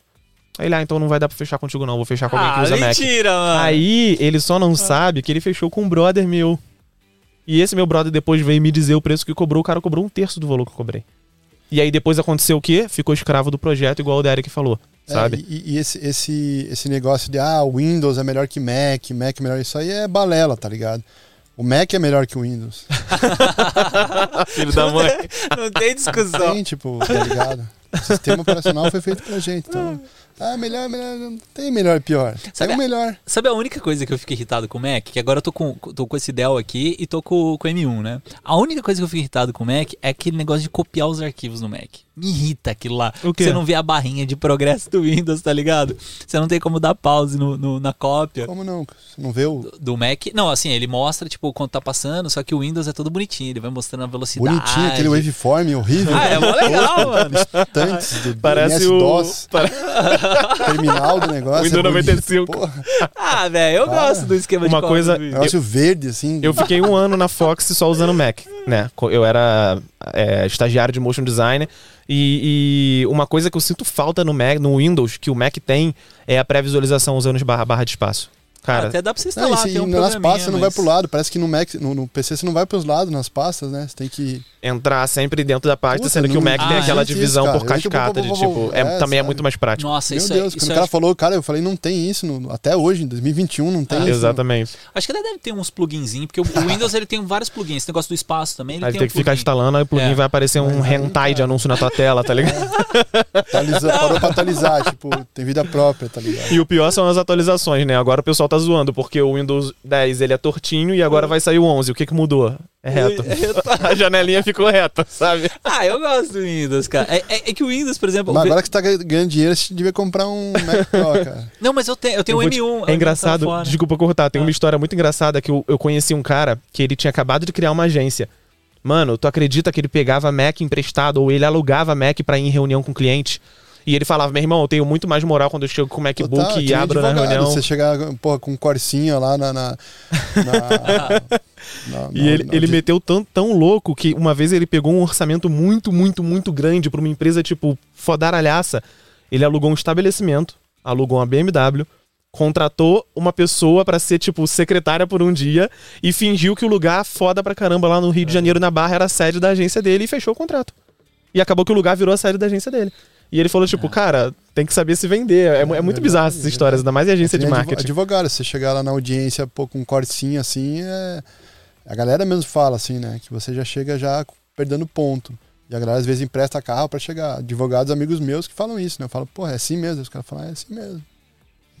Cara, tem um episódio nosso que é o, o Seu Carro Faz Diferença, né? O episódio 50, que a gente fala bastante disso. E, e, cara, é muito real. Eu vou ser sincero, eu comprei é, algumas. Sabe essas máscaras de. Máscara que a gente usa? Eu uso qualquer uma. Qualquer uma. Cara, minha esposa comprou um monte daquelas que, que vende lá no Brás, que é tipo dois, três reais, saca? E beleza, eu uso, tal, não sei o quê. É. E, cara, não sei, assim, tipo, eu chegava nos jobs, você via que os caras top sempre estavam com umas máscaras que era mais chique, né? Nem que seja descartável, mas era uma descartável mais chique. Aí eu falei, cara, preciso comprar uma máscara legal. Aí eu fui lá, comprei uma máscara lá, sem contra a máscara, aquela Kinit lá, sabe? Que É, eu, legal. co- eu comprei também, mas que tava na promoção. Aí, mas, mas, cara, é, assim, é uma máscara gostosa, assim, funciona tal, não sei o quê. É... E assim, não é que, puta, nossa senhora, as pessoas vão me ver de outros olhos, mas a, a sua aparência quando você chega num, num lugar, né, é diferente. Então, por exemplo, é, couro, por exemplo. Cara, eu, eu gosto de couro. Tinha muita jaqueta de couro, eu deixava na, na, na gaveta lá, E você é emo. porque eu não usava. É, porque sou mesmo. Aí, hoje em dia eu, tipo, uso, porque dá, dá uma aparência, né? Tipo, sei lá, eu acho que isso funciona também no É, mas mercado. acho que só. Mas assim, é, às vezes você paga caro no negócio, compensa pela, pela tua experiência no negócio, né? Por exemplo, que nem a galera fala assim: ah, porra, o Derek é burro, o Derek. O vai Derek pro- é burro, como assim? vai pro, pro IMAX lá, gasta 45 reais pra ver um filme e eu tô vendo esse mesmo filme por um DVD de 3 reais que eu comprei. Cara, não é a mesma Mano, a experiência de estar num Não cinema é, IMAX, puta Não é, merda. tá ligado? Então, Sim. quanto vale a tua experiência? Que nem uma vez eu tava em Miami com a, com a minha esposa, a gente tava na Ross lá pra comprar coisa pra casa, Ah, Ross, cara, Ross e é aí demais. ela viu um lençol assim, ah, eu quero esse lençol aqui de 300 fios, era, sei lá, cara, 50 dólares, assim. A Duda falei, me enche o saco pra comprar um lençol desse de 300, Cara, 400 então, mil. escuta essa história. Agora você vai, vai ter que comprar. E aí eu falei, não, Ah, é, por esse preço eu, eu compro dois lençóis aqui de poliéster aqui e tal. Cara, maior arrependimento da vida, assim, aquele negócio de poliéster, tipo, colando na pele, assim. Zoado. E aí a gente ganhou de, de aniversário de casamento um, um lençol de, de 300 fios. Cara, mudou minha vida, assim. A gente passa muito tempo dormindo, né, em casa, então... É. E, e, cara, mudou completamente, assim, a experiência. Falei, nossa, que gostoso. Ela, Ela tá vendo? Eu isso. falei, não sei o que, esse poliéster, velho, já, já doei, não sei o que. E aí, pô, juntei um dinheirinho e comprei um de 800 fios. Cara, é caro, não é barato, mas, porra, a gente passa metade da nossa vida dormindo ali, então o nosso Tem lugar ser. tem que ser incrível. Que nem tem muita gente que, pô, viaja pra lugares, pa- paga dois mil reais numa diária, paga não sei o que, e volta pra casa com a casa do cara fudida, assim, sabe? Tipo, e a nossa casa tem que ser o nosso recanto mais sagrado, né? Então eu mudei minha ideia, né, desse negócio de lençol. E o Pedro, com certeza, agora vai ter comprar. que me endividar. 500 fios pra cima. Mas, cara, vale a pena, cara. É engraçado que foi, foi uma coisa que aconteceu até recentemente que eu contei pra Duda, ela ficou rindo da minha cara. É, o, o banco onde eu trabalho, ele fica ali no prédio da Google, na Faria Lima. Aquele prédiozão com gramado no meio, pá, bonitão. E lá tem as docas onde os motoboys entram pra fazer entrega e tudo mais. Quando eu entrei lá, eu entrei naquele pique filmmaker, né, velho? All-Star rasgado no pé, a calça toda ferrada, encardida, uma blusa Pra fazer com entrevista? a blusa com um rasgo nas costas porque eu ranquei a etiqueta e rasgou. Quando eu cheguei no prédio o primeiro dia, o maluco, ô, ô, o motoboy é pelos fundos, não é por aqui não. Caraca, mano. E, e eu sem gração, tipo, não, cara, eu sou funcionário. Ele, cadê? Cadê seu cartão? Cadê sua identidade? Aí ficou olhando pra minha cara, aí foi no sistema, digitou meu RG. Na mesma hora, mano, fui no shopping, comecei a mandar foto pra Duda, Duda não tava em São Paulo, ela, ó, compra essa, compra aquela, compra aquela. Me endividei no cartão, mas comprei mais roupa maneirinha. Agora eu chego lá com um casaquinho maneiro, com um, um suéterzinho legal, com um sapatinho social, e já não sou mais olhado torto, sabe? Porque É. é, é, o jeito que a gente se veste, não só o jeito que a gente se comporta, fala primeiro pela gente, A primeira sabe? impressão É a é primeira real impressão. isso. É bem real, cara. Mas eu trabalho de chinelo e regata. Algumas profissões têm essa. É. Alguns, alguns, algumas modalidades É que têm essa mordomia. eu acho que a questão também é prioridade, né? Que, por exemplo, a gente tava falando, você falou da- do lençol e tal, não sei o quê. Às vezes, tipo assim, sua prioridade é essa. Às vezes a prioridade da, da pessoa é uma outra coisa nada a ver, sei lá, deixar a câmera colorida, sabe? Que tem uns negócios de personalizar a câmera, às vezes é a prioridade do cara, né? É, mas eu, eu acho que é interessante. Nossa, mano, ela tá falando do aspirador de pó. Eu sou louco pra ter um daqueles aspirador de Ah. pó da Dyson, mano. Aquele que. Aquele que é de bateria e pá, bonitão, passa pano no chão, só que é muito caro, mas ainda vou realizar esse sonho. Nesse negócio do lençol que você falou assim, tipo. Cara, faz diferença. Não é que é só prioridade, entendeu? Uhum. O negócio faz diferença, cara. E você só não tava aberto pra pra entender que aquilo um pouquinho mais caro faz uma diferença. tá? Não, mas tudo assim, se você parar pra pensar, faz diferença. Teve um, até um corte que, que saiu do Américo que ele fala, cara, equipamento faz diferença. E faz, cara. Óbvio que faz. Você, tipo, Sim. pega uma, uma Black O Magic. Pedro fez um, cê- um vídeo. né? Câmera não faz diferença. Equipamento não, não faz diferença. com Puta hipocrisia falando que equipamento não faz diferença depois de ter uma head, tá ligado? É mole. É, tipo um milionário que fica milionário e fala, ai, dinheiro não traz felicidade. eu Não também traz. quero ficar milionário e falar isso, pô. Cara, mas, Dinheiro não é tudo, né? cara? mas assim, é, faz diferença, faz diferença. O, o mais caro, nem sempre o mais caro é o melhor, mas E nem Pro- sempre o mais barato é. é o pior. É, mas assim, a grande probabilidade é que o mais caro seja melhor do que o mais, Então, mais mas às barato. vezes, a ma- assim, nem sempre o mais caro é melhor, mas quase sempre o mais barato é pior. cara. Isso, é, pode- isso é fato. É, assim. pior que é. Às isso vezes é eu compro uns negócios no AliExpress, pô, tá baratinho e tal. Chego baratinho. lá, cara, que merda, lixo. Eu fico até com vergonha de devolver pros caras, tá ligado? Mas, cara, é, é que eu acho que o lance aqui é prioridade, porque às vezes, assim, a gente não tem dinheiro pra priorizar tudo. Né? Então, por exemplo, pô, é, cama. né? A gente tava falando de, de, de lençol tal, tô lembrando de cama. É, esses dias eu comprei uma cama box lá em casa tal. Pô, cama legal, assim, simples, não sei o quê. É, e o meu colchão, tipo, é um colchão que eu já tenho faz uns anos já. Eu preciso trocar ele. Mas eu falei, cara, a primeira coisa que eu preciso trocar é minha cama. Então, tipo, você meio que vai criando prioridade para as coisas que você faz, né? Seja, sei lá, comprar uma lente, comprar uma câmera, comprar não sei o quê. É, e e talvez o lance seja você conseguir ver aquilo que vai fazer a melhor, a maior diferença para aquilo que você precisa. Botar as tá? prioridades em ordem, né? Botar as prioridades em ordem. Exemplo, eu comprei, é, é que não vai dar pra ver, tem esse monitorzinho aqui, esse é, Atomos Ninja aqui. Cara, esse monitor é animal. É animal, animal, cara. eu acho que é um dos melhores monitorzinhos que tem. É, ele grava, ele tem 10 bit Faz color, café, ele faz, faz café. massagem. ele, é, ele é massa pra caramba. Mas Quanto? assim, é, acho que foi seis, seis e pouquinho lá na Brasil Box. E aí, é, eu me arrependi de ter comprado, porque eu comprei no impulso. Que eu vi a galera, tipo, tudo na câmera, usando e Não, pá, não sei o quê, não sei o quê. é uma cilada atrás da outra. Exatamente. assim, cara. E aí, qual que é o lance? Por que, que eu me arrependi de ter comprado ele? Não é porque ele não entrega. Ele é bom pra caramba. Mas eu acho que 6 mil, se eu tivesse investido em alguma outra coisa, ela me traria um retorno maior. Porque hoje, beleza, dá pra fazer um corte bonitinho com esse monitorzinho aí e tal, que legal. É, mas, cara, eu podia usar um monitor grande, normal, mais barato, que resolveria. Ah, ele grava, tudo Um bem. monitor de 1.500 reais aí É. de, uma, de uma Small HD da vida, Por 2 mil exemplo. reais Não, nele. cara, re- o, resolveria. o monitor que eu comprei, eu comprei na promoção 799, o da Felword lá, Lute 7. É legal esse Ah. Animal, cara. Carrego meus o Lute. monitor da Freeworld é muito foda Não, e é esse muito Lute em conta, 7, mano. tipo, é, sei lá, aqui era 3 mil. Comprei numa promoção lá, os caras até falaram, nossa, tem que cancelar. Eu falei, não, não vou cancelar. Vou cancelar nada, eu quero. 799, o estagiário errou, o chegou, erro, cara. errou o preço. É, os caras falaram, não, estamos mandando essa. E é animal, cara, 799. Sabe- sabe que Resolveu meu problema, tá ligado? Não precisei gastar num, num Ninja, tá ligado? Ah, que grava, não sei Sim. o quê. Pô, minha câmera já grava, sabe? Sim. Então, Grava 10 bits, H5. A Sony faz isso? Muito mais antigo que a Sony, ó. Mas eu acho que o ponto é esse, você conseguir achar o que é prioritário, né? Mas- Então, ho- hoje eu tô me batendo bastante Aham. nisso, né? Então, eu fiquei uma semana inteira discutindo com meu sócio pra gente ver se ia comprar ou não comprar Stream Deck. Né? Stream Deck é uma mesinha que tem uns botões e tal, né? Que pra você fazer corte mais rápido e tal, não sei o quê.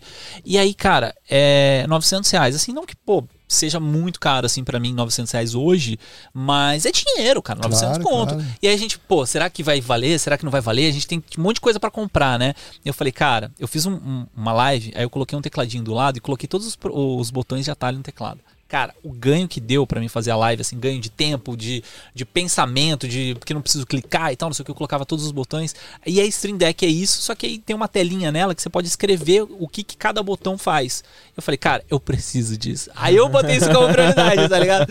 E aí a prioridade de comprar uma câmera nova caiu, a prioridade de comprar outras coisas Sim. caiu. E aí, tipo, eu acho que quanto mais você consegue é, visar a prioridade certa, melhor o retorno que você vai ter, né? É, mas é uma loucura isso, cara. Por exemplo, o cara que inventou o Cage, o cara. Ele tem que ser ovacionado, mas o cara é um maldito, assim. aí é um handlezinho câmera, com maldito bagulho madeira, caro, né, um mano? handlezinho top handle, aí é o negocinho da bateria NP. Cara, quando você vê, você fala, nossa, tô refém dessa porra. Montou o aqui, tá Megazord e tu não para nunca de É, comprar. aí muda a câmera, você tem que, porra, mudar o cage, mudar não Aham. sei o que. Então é. O audiovisual é uma cilada o tempo inteiro, cara. Porque assim, se você não tiver consciência daquilo que é prioridade, realmente você vai se endividar, cara. Quantas pessoas no começo de live, assim, da pandemia, não compraram aquela porra da Black Magic lá, aquela plaquinha que transmitia? Ah, Um tem Mini, né? A tem Mini, cara. E aí depois pessoas- saiu a Mini Pro que dá cara. retorno e todo mundo se arrependeu de ter comprado um a Mini a primeira. comprou, sabe? É. Então é tipo, é isso que você falou, galera. Vai no impulso, sabe? É, é que é zica. Eu comprei essa aqui, tem Mini Pro ISO. Cara, eu gosto muito dela, ela é animal. Só que também foi um arrependimento, porque eu tinha a Atem, a Atem Mini, a Atem Mini Pro, e aí eu peguei a Pro ISO. Ah, eu acho que a Pro já me resolvia o que eu precisava, sabe? Isso aí foi um pouco de impulso. Então hoje eu tento me controlar. O monitor foi o que mais me pegou. A Atem Mini Pro ISO, nem Aham. tanto, porque eu tô pensando num, nos Cara, usos se você estiver arrependido e quiser me dar, cara, assim, acaba com esse arrependimento Acaba na hora. agora. Não, mas eu, eu falo assim, tipo, é, é que tem coisas que eu falo, pô, foi o melhor ganho que eu tive. Ah, o Maczinho tá aí, ó. É, cara, esse Maczinho, quer ver baixa só a tampa dele que ele tá. Cara, esse Maczinho M1, ele é animal. Ele foi, Animal, pra animal mim, é ele foi o maior investimento que eu fiz na minha vida. Agora, quanto? Foi 12, acho que 12 Barato mil na Brasil. Box. É, esse é o Pro 8 GB com 512 de, de armazenamento.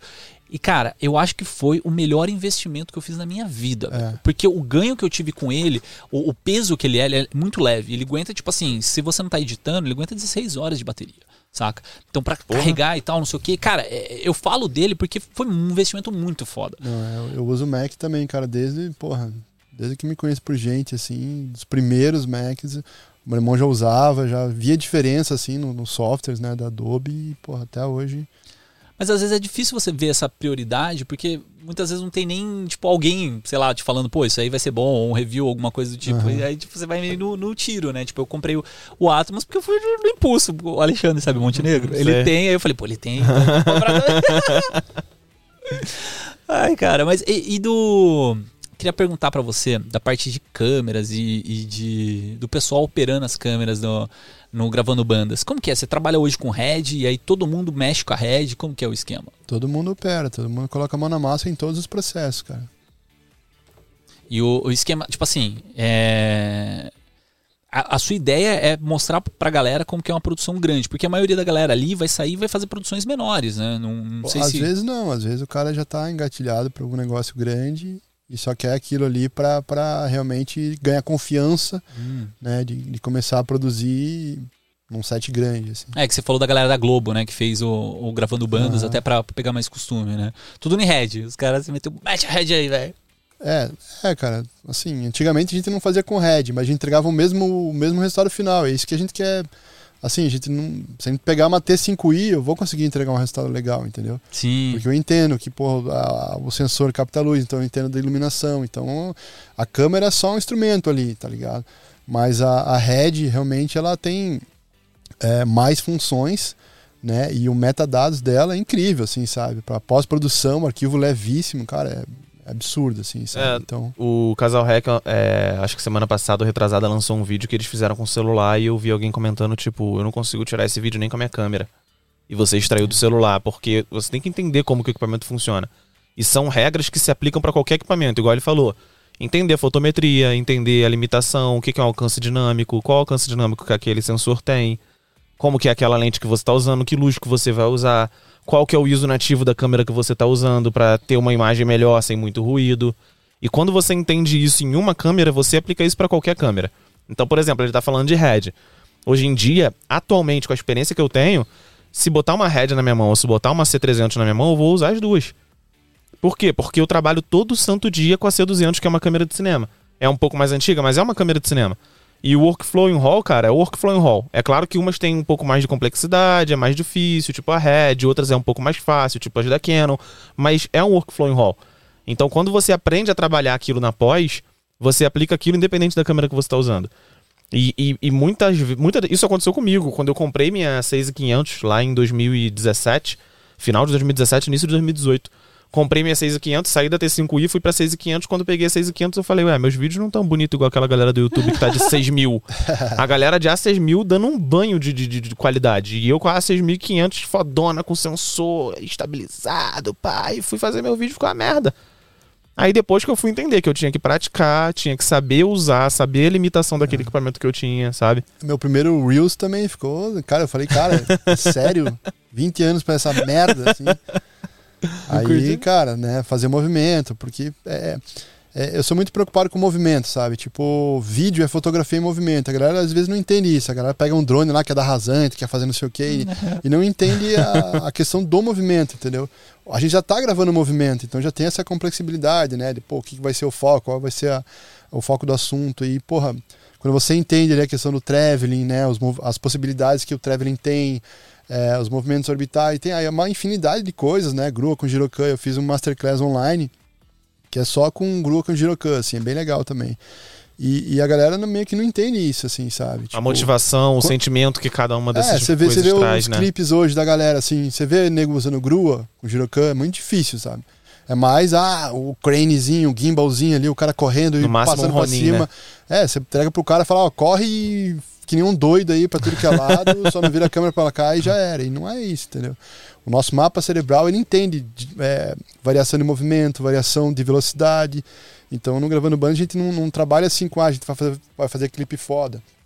A gente vai fazer o clipe né, com a construção de coisas que as pessoas é, entendem no subconsciente, sabe? Se mostrar para uma criança, para um adulto, para uma pessoa, ela vai entender que a história foi contada daquela maneira. Você botar um plano geral e cortar para um fechado, tá errado porque você tem uma transição de movimento muito muito brusca, entendeu? E hoje em dia o cara, por exemplo, tá no Instagram, tá no WhatsApp, tá ouvindo música, então per perder a atenção é muito fácil.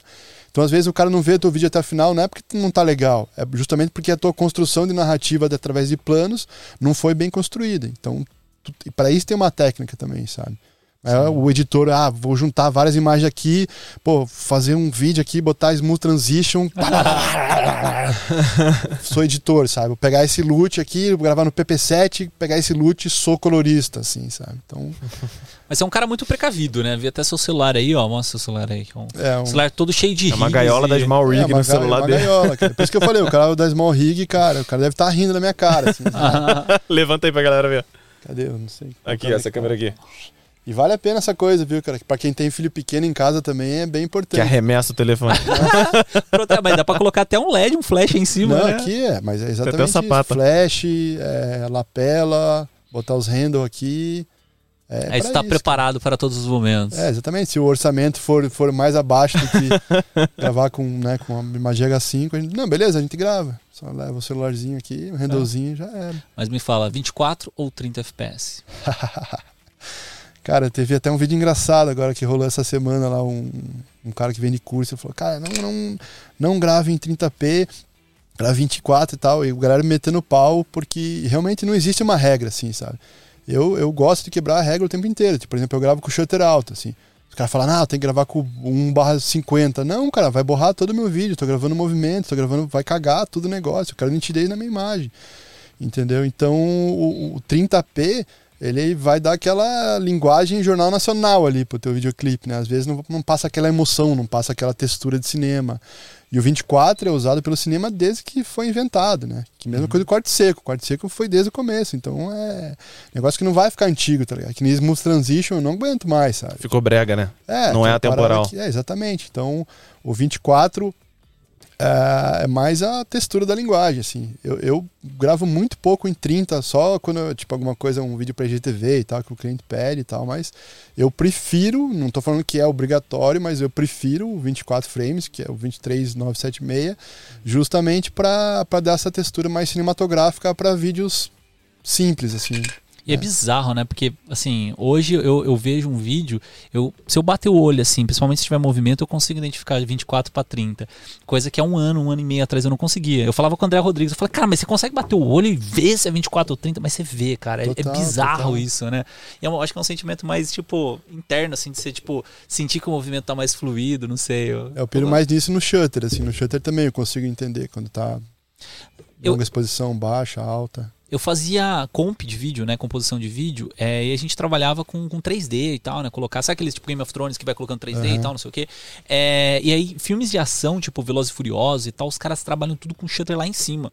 Tipo, é sh- shutter 1 por 300, saca? Assim. Aumenta a sensação de ação, né? Principalmente cena de luta. Normalmente o shutter é alto pra caramba É, pra o poder. do, o não, clipe do mas Dead o- Fish eu gravei com 2.500 externo. 2,500. Você um- vê o cara do, do hardcore, você pausa, você vê a baqueta, o escrito lá, Dead Fish. entendeu? Mas o, o esquema do, do Velozes e Furiosos, por exemplo, é, ele tem bastante blur na imagem, mas é feito na pós. Só Uhum. que se ele filma tudo emba- é, borrado, embaçado, o cara da comp vai se ferrar pra é, conseguir pra fazer fazer, o 3D, os né? tracks, os, tipo, Não, precisa total, colocar você um gravar o filtro- negócio no, no, no, no chroma lá e gravar um barra 50. Se tiver luta, se tiver qualquer cena Já com é. muito movimento, fudeu, tá ligado? Exato, então aí tem a questão de, de da onde você vai utilizar isso aí, né? É, e a imagem é um bitmap, né, cara? Então são vários pixels formando a tua imagem. Então quando você borra ali na captação, não tem como trazer na pós, tá ligado? Você não pode ser o melhor editor, você não vai conseguir recuperar aquela nitidez, aquele sharp da imagem que tinha o Ed ali, né? E isso é, é legal falar também porque onde vai ser reproduzido isso também, entendeu? Então as pessoas lá estão com o 3G, com o telefone com a tela rachada, com não sei o quê. Pô, tua imagem às vezes fica, que nem o Pedro falou, pô, não tá lindão como a galera fez, então. E era é, basicamente Detalhe. isso, tá ligado? Nosso melhor amigo dentro do audiovisual não é o Pedro, é o Pixel, tá ligado? Depois vem o Pedro, lógico. Depois veio o Pedro. Cara, mas assim, a gente tá falando de fotografia. E qual que é o melhor lugar pra você aprender a melhor fotografia do Brasil? Não, não é isso não. Cadê? Ah! Não tá o fio aqui. Entrou. Didi Adriano. É isso aí, cara. O melhor lugar pra você aprender sobre audiovisual nesse país é na. Abre aí, abre aí, abre aí. Abre a câmera. Abre a câmera. Na AV Makers. Um abraço pro Bruno Baltar- Baltarejo, conterrâneo de Curitiba. Baltarejo, aprendi Baltarejo. muita coisa com esse cara, mano. Quando eu tava começando era só tutorial no canal dele. Cara, e pra quem não conhece a Ave Makers, entra no YouTube dos caras, tem um conteúdo vasto de audiovisual gratuito. E se vocês gostarem, gostarem da metodologia, porque, cara, não tem como você assistir aquilo e não gostar. E se você já trabalha no audiovisual em algum momento, você já caiu em algum vídeo deles. Então, entre em avemakers.com.br e veja a, a gama gigante de cursos. Cara, são mais de 160 cursos lá de audiovisual que tem operação de drone, operação de gimbal, operação de, de tudo que você precisa. Operação e... cirúrgica também. Operação cirúrgica. Operação policial. Você quer virar um médico? Eu sabia que médico também, é que eu tô fazendo bastante lançamento de médico, né? Esses de curso. Os caras têm bastante dores, assim, de como cobrar, de como é, conseguir clientes, assim, é uma coisa bizarra, que eu achava que médico era tipo, ah, mano, tá de boa, é a mesma dor que a gente. E é onde que você vai aprender a trabalhar melhor isso? A VMakers, que é a melhor mentoria que você pode ter na internet, né? Se você quer ao vivo, tem o nosso Derek do Gravando Bandas. Ah, puxa saco. tem que tem que fazer. Mas você quer um conteúdo online top, avmakers.com.br. Ixi. Derek, queria saber de um negócio de você, cara. O clipe do NX0, como que foi fazer esse DVD? O clipe ou o DVD? DVD, DVD. Cara, foi a experiência mais louca da minha vida, assim, cara. Realmente foi um desafio gigantesco, né? Por estar trabalhando com uma banda que acho que foi a última do rock, né? No, é, que a sair do underground para o mainstream. E era uma cobrança muito grande da própria banda, assim, né? Eles queriam ter resultado e tal, mas eles ficaram apaixonados pelo projeto por ser alunos, né? Eles falaram, tem até o making off, né? O pessoal falando que pô, casou muito bem, assim, com a parada, né? E aí, cara, foram dois dias intensos, 25 câmeras, unidade móvel, dois Caraca, dias 25 gravando, câmeras. virou 50, que foram dois dias. Caraca. Né? No primeiro a gente gravou os fechados e os médios, no segundo a gente gravou os abertos e os gerais, né, com o público. E a gente conseguiu, porra, construir um DVD bem legal, assim, cara. É, até hoje é considerado um dos melhores DVDs de rock no Brasil, assim, pela mídia especializada. Caramba. Mas e, e como que foi assim? Você levou to- toda a galera do Gravando Bandas? Como que foi produzir assim de equipe? Então, eu levei a equipe, né, que, que já tinha é, participado, né, a equipe do Gravando Bandas são ex-alunos, mas ex-alunos que estão no mercado, fazendo Netflix, fazendo é, Amazon, fazendo... Estão no mercado inserido, né? E a gente levou essa equipe e, cara, não poderia, não poderia dar errado, assim, né? As câmeras também, é tudo C300, C500, Red, lente foda. É, pô, chamamos algumas pessoas legais também para participar, assim. E foi, foi bem legal, cara. Foi bem legal mesmo. E tipo, você tá falando assim, você usou várias câmeras. É, para dar um match depois na edição, como que você fez? Cara, tipo, foi a- complicado, mas a gente tinha tudo programado, né? No pré-merda a gente já deixou tudo no, no C-Log ali, tudo bonitinho. E depois tem, tem uma, uma coisa ou outra que muda, né? De textura pra uma câmera ou outra. Mas também não precisa ficar 100% igual, entendeu? Cada Uhum. câmera tem sua beleza, cada câmera tem, tem o seu jeito legal. Então foi até um. Foi bom pra, pra, pra comparar, né? Pra poder comparar, assim, é, a entrega de cada câmera dentro de um, de um- de um projeto grande usando a mesma iluminação, assim. E pra editar isso aí, você precisou de um computador muito monstro. Cara, a gente precisou de um computador legal, assim, mas é como eu falei, o workflow da gente já tá muito educado na parte da captação, então a edição é, é basicamente é, transformar aquilo que foi gravado num negócio. A gente não vai inventar a roda, sabe? A Uhum. gente vai fazer o roteiro que foi escrito. E isso que me incomodava muito nos videoclipes, por exemplo. Você via lá o cara ah, fazendo um solo de guitarra, você parecia o cara do solo de guitarra, mas o cara do solo da bateria não tinha. Era o cara mostrando um microfone voando, né? A levada do baixo, a levada do não sei o quê. Então é. A música ela já tem um roteiro também. Se a música começa com a batera só, né, fazendo uma levada, cara, o roteiro é aquele que eu tenho que mostrar. Então vou mostrar um fechadinho, um médio, para não entregar tudo. Daí tem o baixista, depois entra e vai, vai pro baixo, depois vai para cada setor ali. Então o roteiro é a própria música, né? Vou ficar inventando moda, assim, ficar Uhum. Botando smooth transition e jogando imagem porque eu acho que é bonito. Não, tem que contar a história com a narrativa, tem que potencializar o videoclipe, ou o clipe em si, né? Quantas, quantos clipes é, eu já vi e parei de gostar da música porque a música era muito forte, me transmitia um negócio bem legal e o videoclipe não passava isso. E ao contrário também, é uma música simples, você vê o videoclipe, cara, você por exemplo, nos anos 90, 80 ali, os clipes do Michael Jackson até hoje, cara, são, são atuais porque é, tem uma verdade, tem uma essência, mas tem essa construção do cinema, de corte seco, né? De passar, porra, cada preocupação com cada frame, resolveu, passa pro outro, resolveu, passa pro outro, né? Pelos planos certos ali, né? Para você não ter é, uma mudança é, brusca de plano, exemplo, tá num fechado de guitarra, essa banda, o Iron Maiden, você tá num fechado de guitarra, depois você bosta para um geral, você não sabe quem, quem é o guitarra que tá tocando, entendeu? Não sabe se é baixo, não sei o quê, depois volta para um fechado de negócio, depois volta para outro fechado, aí fudeu, o cara para de ver o vídeo justamente porque não é porque ele não gostou, é porque a construção daquilo, né, matematicamente não foi, não foi bem construída. Cara, você tá falando de, de entender né, a música, basicamente, de colocar o baixo quando o baixo tá ali, de colocar a bateria onde a bateria tá. É, é um negócio que, que, eu, que eu passei, assim, é, talvez meus primeiros videoclipes, né? Eu não tenho muitos, assim, acho que eu tenho uns 10, 12 videoclipes na, na, carreira inteira, mas eu tive sorte dos meus primeiros clientes serem pacientes e de me ensinarem a entender a música né? Porque o, o, primeiro que eu fiz assim que foi legal foi o do The Guard. E o vocalista quis sentar do meu lado para editar junto comigo. Eu falei, nossa, mano, isso vai ser a maior caca da minha vida, mano, sentar do lado do cliente para editar junto com o cara. Assim, foi ruim, confesso. Mas foi legal para ele dar uma sacada. Ele falou, pô, velho, tá vendo que tá virada da bateria aí? Por mais que eu seja, assim, eu to toco bateria e tal, não sei o quê eu não tinha essa visão que o cliente tinha. E aí isso foi moldando um pouco. Aí hoje eu estou editando um, uns vários vídeos clipes do Wellington, que já está atrasado. Wellington, Coraçãozinho pra você, Wellington. Cara, tá, tá, bem com os clientes, hein, cara? Live é... caindo no meio, os clientes atrasados, mandando um beijo. É, querendo do... ganhar no, no, no sentimento.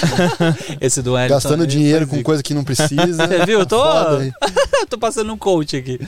E, e aí, cara, esses videoclipes do Wellington também, assim, é que ele é um cara bem preciosista, assim. Ele, ele me pega detalhes, os detalhes às vezes ficou doido com os detalhes dele, mas assim, é coisa que eu vou, eu vou aprendendo bastante, né? Tipo, de, pô, Tá vendo que tá, tá um solo de baixo, tá um solo de, sei lá, de teclado e tal. Esse, pô, é verdade, vou botar isso aí.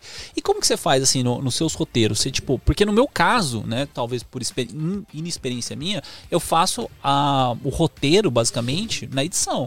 Né? Eu falo, pô, tá tocando isso aqui, é isso aqui que eu vou colocar. Tá tocando aquilo, aquilo que eu vou colocar.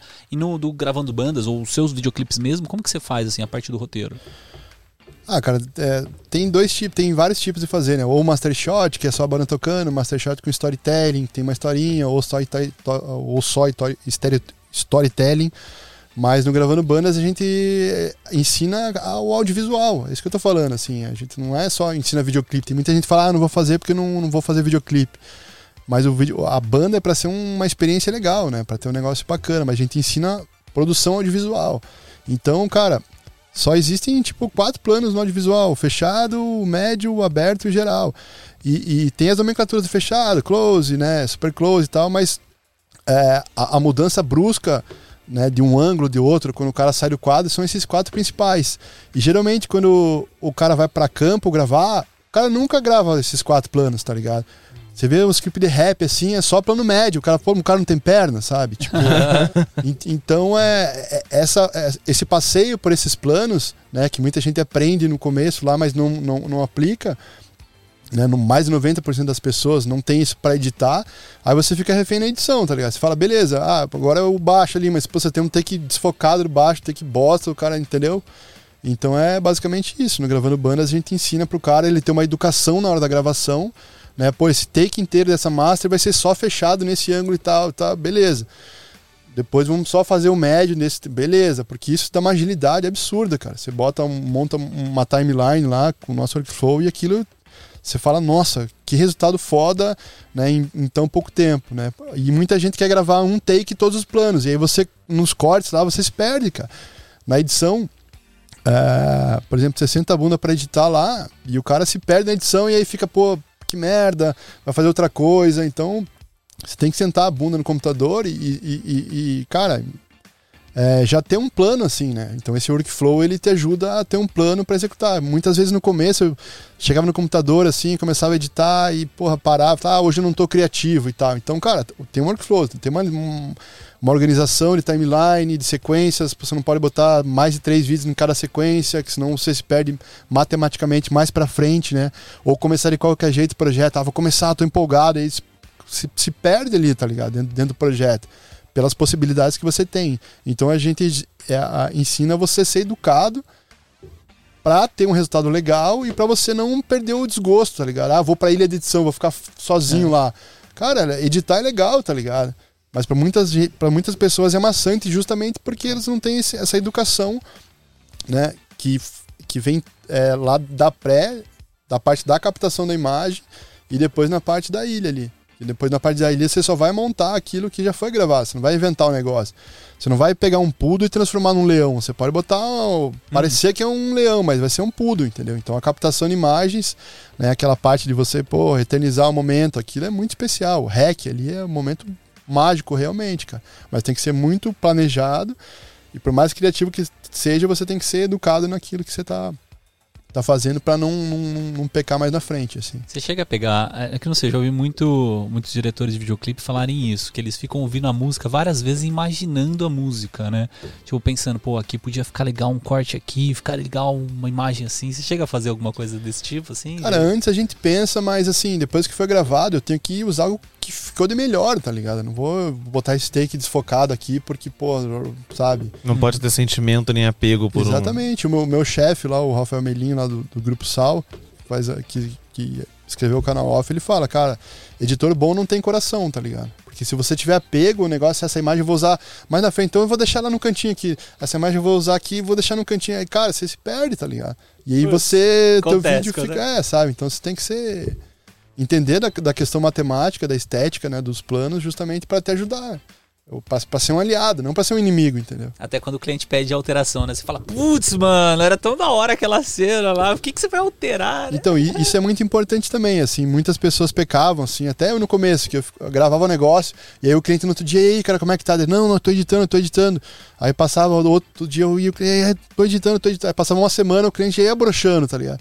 E aí você entregava depois de, sei lá, duas semanas o um negócio que para você tava foda, mas pro cliente ele pedia um monte, de alteração e aí você ficava puto porque o cara não, ah, o cara não tá valorizando o negócio. Então a gente é, ensinou que, que o nosso primeiro corte, assim, ele vai ter alteração, mas ele vai te ajudar o cliente a te dar um norte naquilo. Então basicamente eu gravo, né, por exemplo, videoclipe, em dois dias eu já entrego um primeiro corte né? Que às vezes para mim nem tá tão foda, mas é aquilo que a gente construiu ali com a questão do mapa cerebral, dos movimentos, né? E aí o cliente fala, cara, tá show, só muda o um negocinho aqui, muda o um negocinho ali e já era, sabe? Uhum. Então essa questão de você entregar o negócio perto ali, mas bem, né? Não, não entregar o negócio de qualquer jeito, isso faz diferença, sabe? Então o primeiro corte, aí tem o segundo recall, o terceiro recall, mas é muito importante você entregar o negócio pro cara assim o mais rápido possível, assim. É. E Agora para para finalizar aqui com chave de ouro. Vamos Queria que você desse um conselho. Se pudesse resumir em um conselho só, qual é o melhor conselho que você daria para um filmmaker que tá começando? Caralho, conselho, velho. É. O conselho que eu, que eu, que eu daria é assim, cada pessoa tem uma história, assim, sabe? Então você nunca esquecer de onde você veio, assim, sabe? Você não, você ter a sua própria essência, porque eu vejo muita gente buscando referência, buscando ter, ah, talvez imitar um negócio e tal, mas cara, cada um tem uma história, cada um tem uma vivência, cada um passou por um, por um negócio diferente, então esse lado mais humano, eu acho que o, o meu conselho seria esse, assim, você não esquecer de onde você veio, até para entender onde você está hoje e para onde você vai. Então, assim, não perder a sua essência como um ser humano, assim, sabe? Então, você ter o teu estilo, é, você ter a tua identidade, isso é muito legal, assim, sabe? Tipo, que nem a, a galera vê o, os meus clipes lá de hardcore, a galera, tipo, pô, foi o Derek que fez, assim, sabe? Então, Já é, reconhece, né? É, então isso, isso é legal, assim. E é uma coisa que eu sempre gostei de fazer e eu faço, assim, é, com a minha identidade, assim, né? Você não vai ver um clipe meu com smooth transitions. Assim. e, então é ser, não é nem ser autêntico, cara, é, é essência mesmo, coisa de raiz, assim, sabe? Saber Irado. o teu lugar ali naquele espaço. E outra coisa também é não querer ser melhor que o outro, cara. Esse negócio de competição para mim é, nunca deu certo, assim. Já fui competidor, me frustrei é, sendo competidor de, de surf, né, de judô. Então, o outro conselho também, você pediu um, mas eu vou dar dois, é, oh. cara, seja o melhor que você puder ser naquele momento, assim. Que nem agora, a gente vai fazer a live, cara, vou tentar ser o melhor que eu puder ser nesse momento mais do que eu consigo, eu não consigo, sabe? Então, ser o quem eu não sou, também eu não consigo. Que nem amanhã a gente vai começar o treinamento, eu vou tentar dar meu 110%, e vou tentar ser o melhor que eu pudesse naquele dia. Não vou querer ser melhor do que eu já fui em algum treinamento, ou melhor que outro diretor, ou melhor que aquele cara que fez aquilo eu tenho que fazer um negócio melhor. Cara, eu vou tentar ser o melhor que eu puder ser, sabe? E isso dá muito certo na minha vida, assim, sabe? Você querer, tipo, começar o dia Boa. e aí, porra, você tem um dia bom, né? Se, se tiver dois dias bons na semana, você vai ter uma semana boa, depois você vai ter um mês bom. E o segredo da vida é esse, cara. Sabe? É viver um dia após o outro, é, sendo quem você é, cara. Então, tente ser o melhor que você puder ser, assim, sabe? Se entregue de corpo e alma para aquilo, porque se você tiver um projeto e der 50%, cara, primeiro que às vezes as pessoas não vão nem te chamar de novo, né? Porque você não foi ali, não deu o teu Uhum. máximo. Então, acho que dar o máximo ali naquilo que você escolheu, que você ama, dar os 110% é o que transformou, por exemplo, gravando bandas num dos melhores treinamentos de audiovisual hoje no Brasil, assim, sabe? Boa. Top demais, mano. Temos episódio? Temos um episódio, meus jovens. Essa caiu ou ficou? Essa aí? Essa live ficou. E galera, queria agradecer muito você aqui, Derek. Foi um episódio foda, velho, cheio de conhecimentos. Está aqui com o Pedro Machado também. A gente nunca que teve uma agradeço. formação assim, né? É bom, eu vou começar a sacar o fio mais dos episódios pra fazer isso. ok? E é legal, cara, que outra coisa também, só interrompendo aí, eu sei que você vai. Não sei se tá passando as letrinhas assim. Não, não, tá aqui. É o tá Sérgio Malandro querendo dar tchau e o negócio corta, tá ligado? É, a gente achar boas desculpas pra estar perto das pessoas que a gente gosta, né? Que nem, tipo, tá perto do Pedro, pra mim é um presente, cara. Não sabia É. que ele tá aqui, tá ligado? Hoje aqui, sabe? Então, pra mim, isso é. é, sei lá, é meio cósmico, assim, não sei nem explicar, assim, sabe? É um cara que eu, porra, acompanhei de perto a história dele, né? Ele saiu lá do 8 bits, veio pro 10 bits agora, então é outra vida, outro mundo, Agora ele tá em outra tudo realidade. bem. É. Evoluções, então, né? cara, é muito legal isso, assim, sabe? Não, mas o Pedro é foda. Cara, eu acho que o melhor papo que eu já tive sobre audiovisual foi com o Pedro, lá na frente do BTG. A gente Que isso, tomando mano? açaí. Sério? Não, sério, porque a gente tava falando do poder do não. Foi uma teoria que, tipo, eu que fui criando, assim, e naquele dia eu, eu tive a certeza daquilo, né? Que você falou no- nesse episódio aqui, né? Aham. Mas eu acabei não comentando. Cara, é. Quando você tem o poder de dizer o não, em qualquer situação que você tenha, você sempre tá no poder. Não, Qual. É, o não.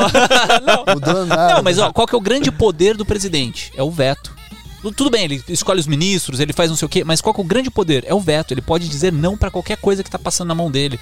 Então esse é o grande poder. Quando você pode dizer não pra um cliente, você se coloca no poder. Então se você tem algum, algum sei lá, você tá é, bem financeiramente, vamos dizer assim, você não tá precisando correr pra pagar suas contas. E você pode dizer não pra aqueles trabalhos que só seriam pra pagar contas, surge mais oportunidades pra você ter outros. Então o- Mas, o, meu cara, diga, diga. às vezes você tem que pagar as contas mesmo. Não, pra, sim, sim. Entendeu? Mas a- o, o que eu busco hoje é sempre ter a possibilidade de poder dizer o não naquela Não, coisa. claro, a gente corre Né, em busca do, do, do- Exato. Tipo, você quer comprar esse carro? Não, não. Desencana. Esse A carro aqui. É, a gente busca, tipo, pagar as contas e comprar os lençóis de 600 800. fios. 800 fios.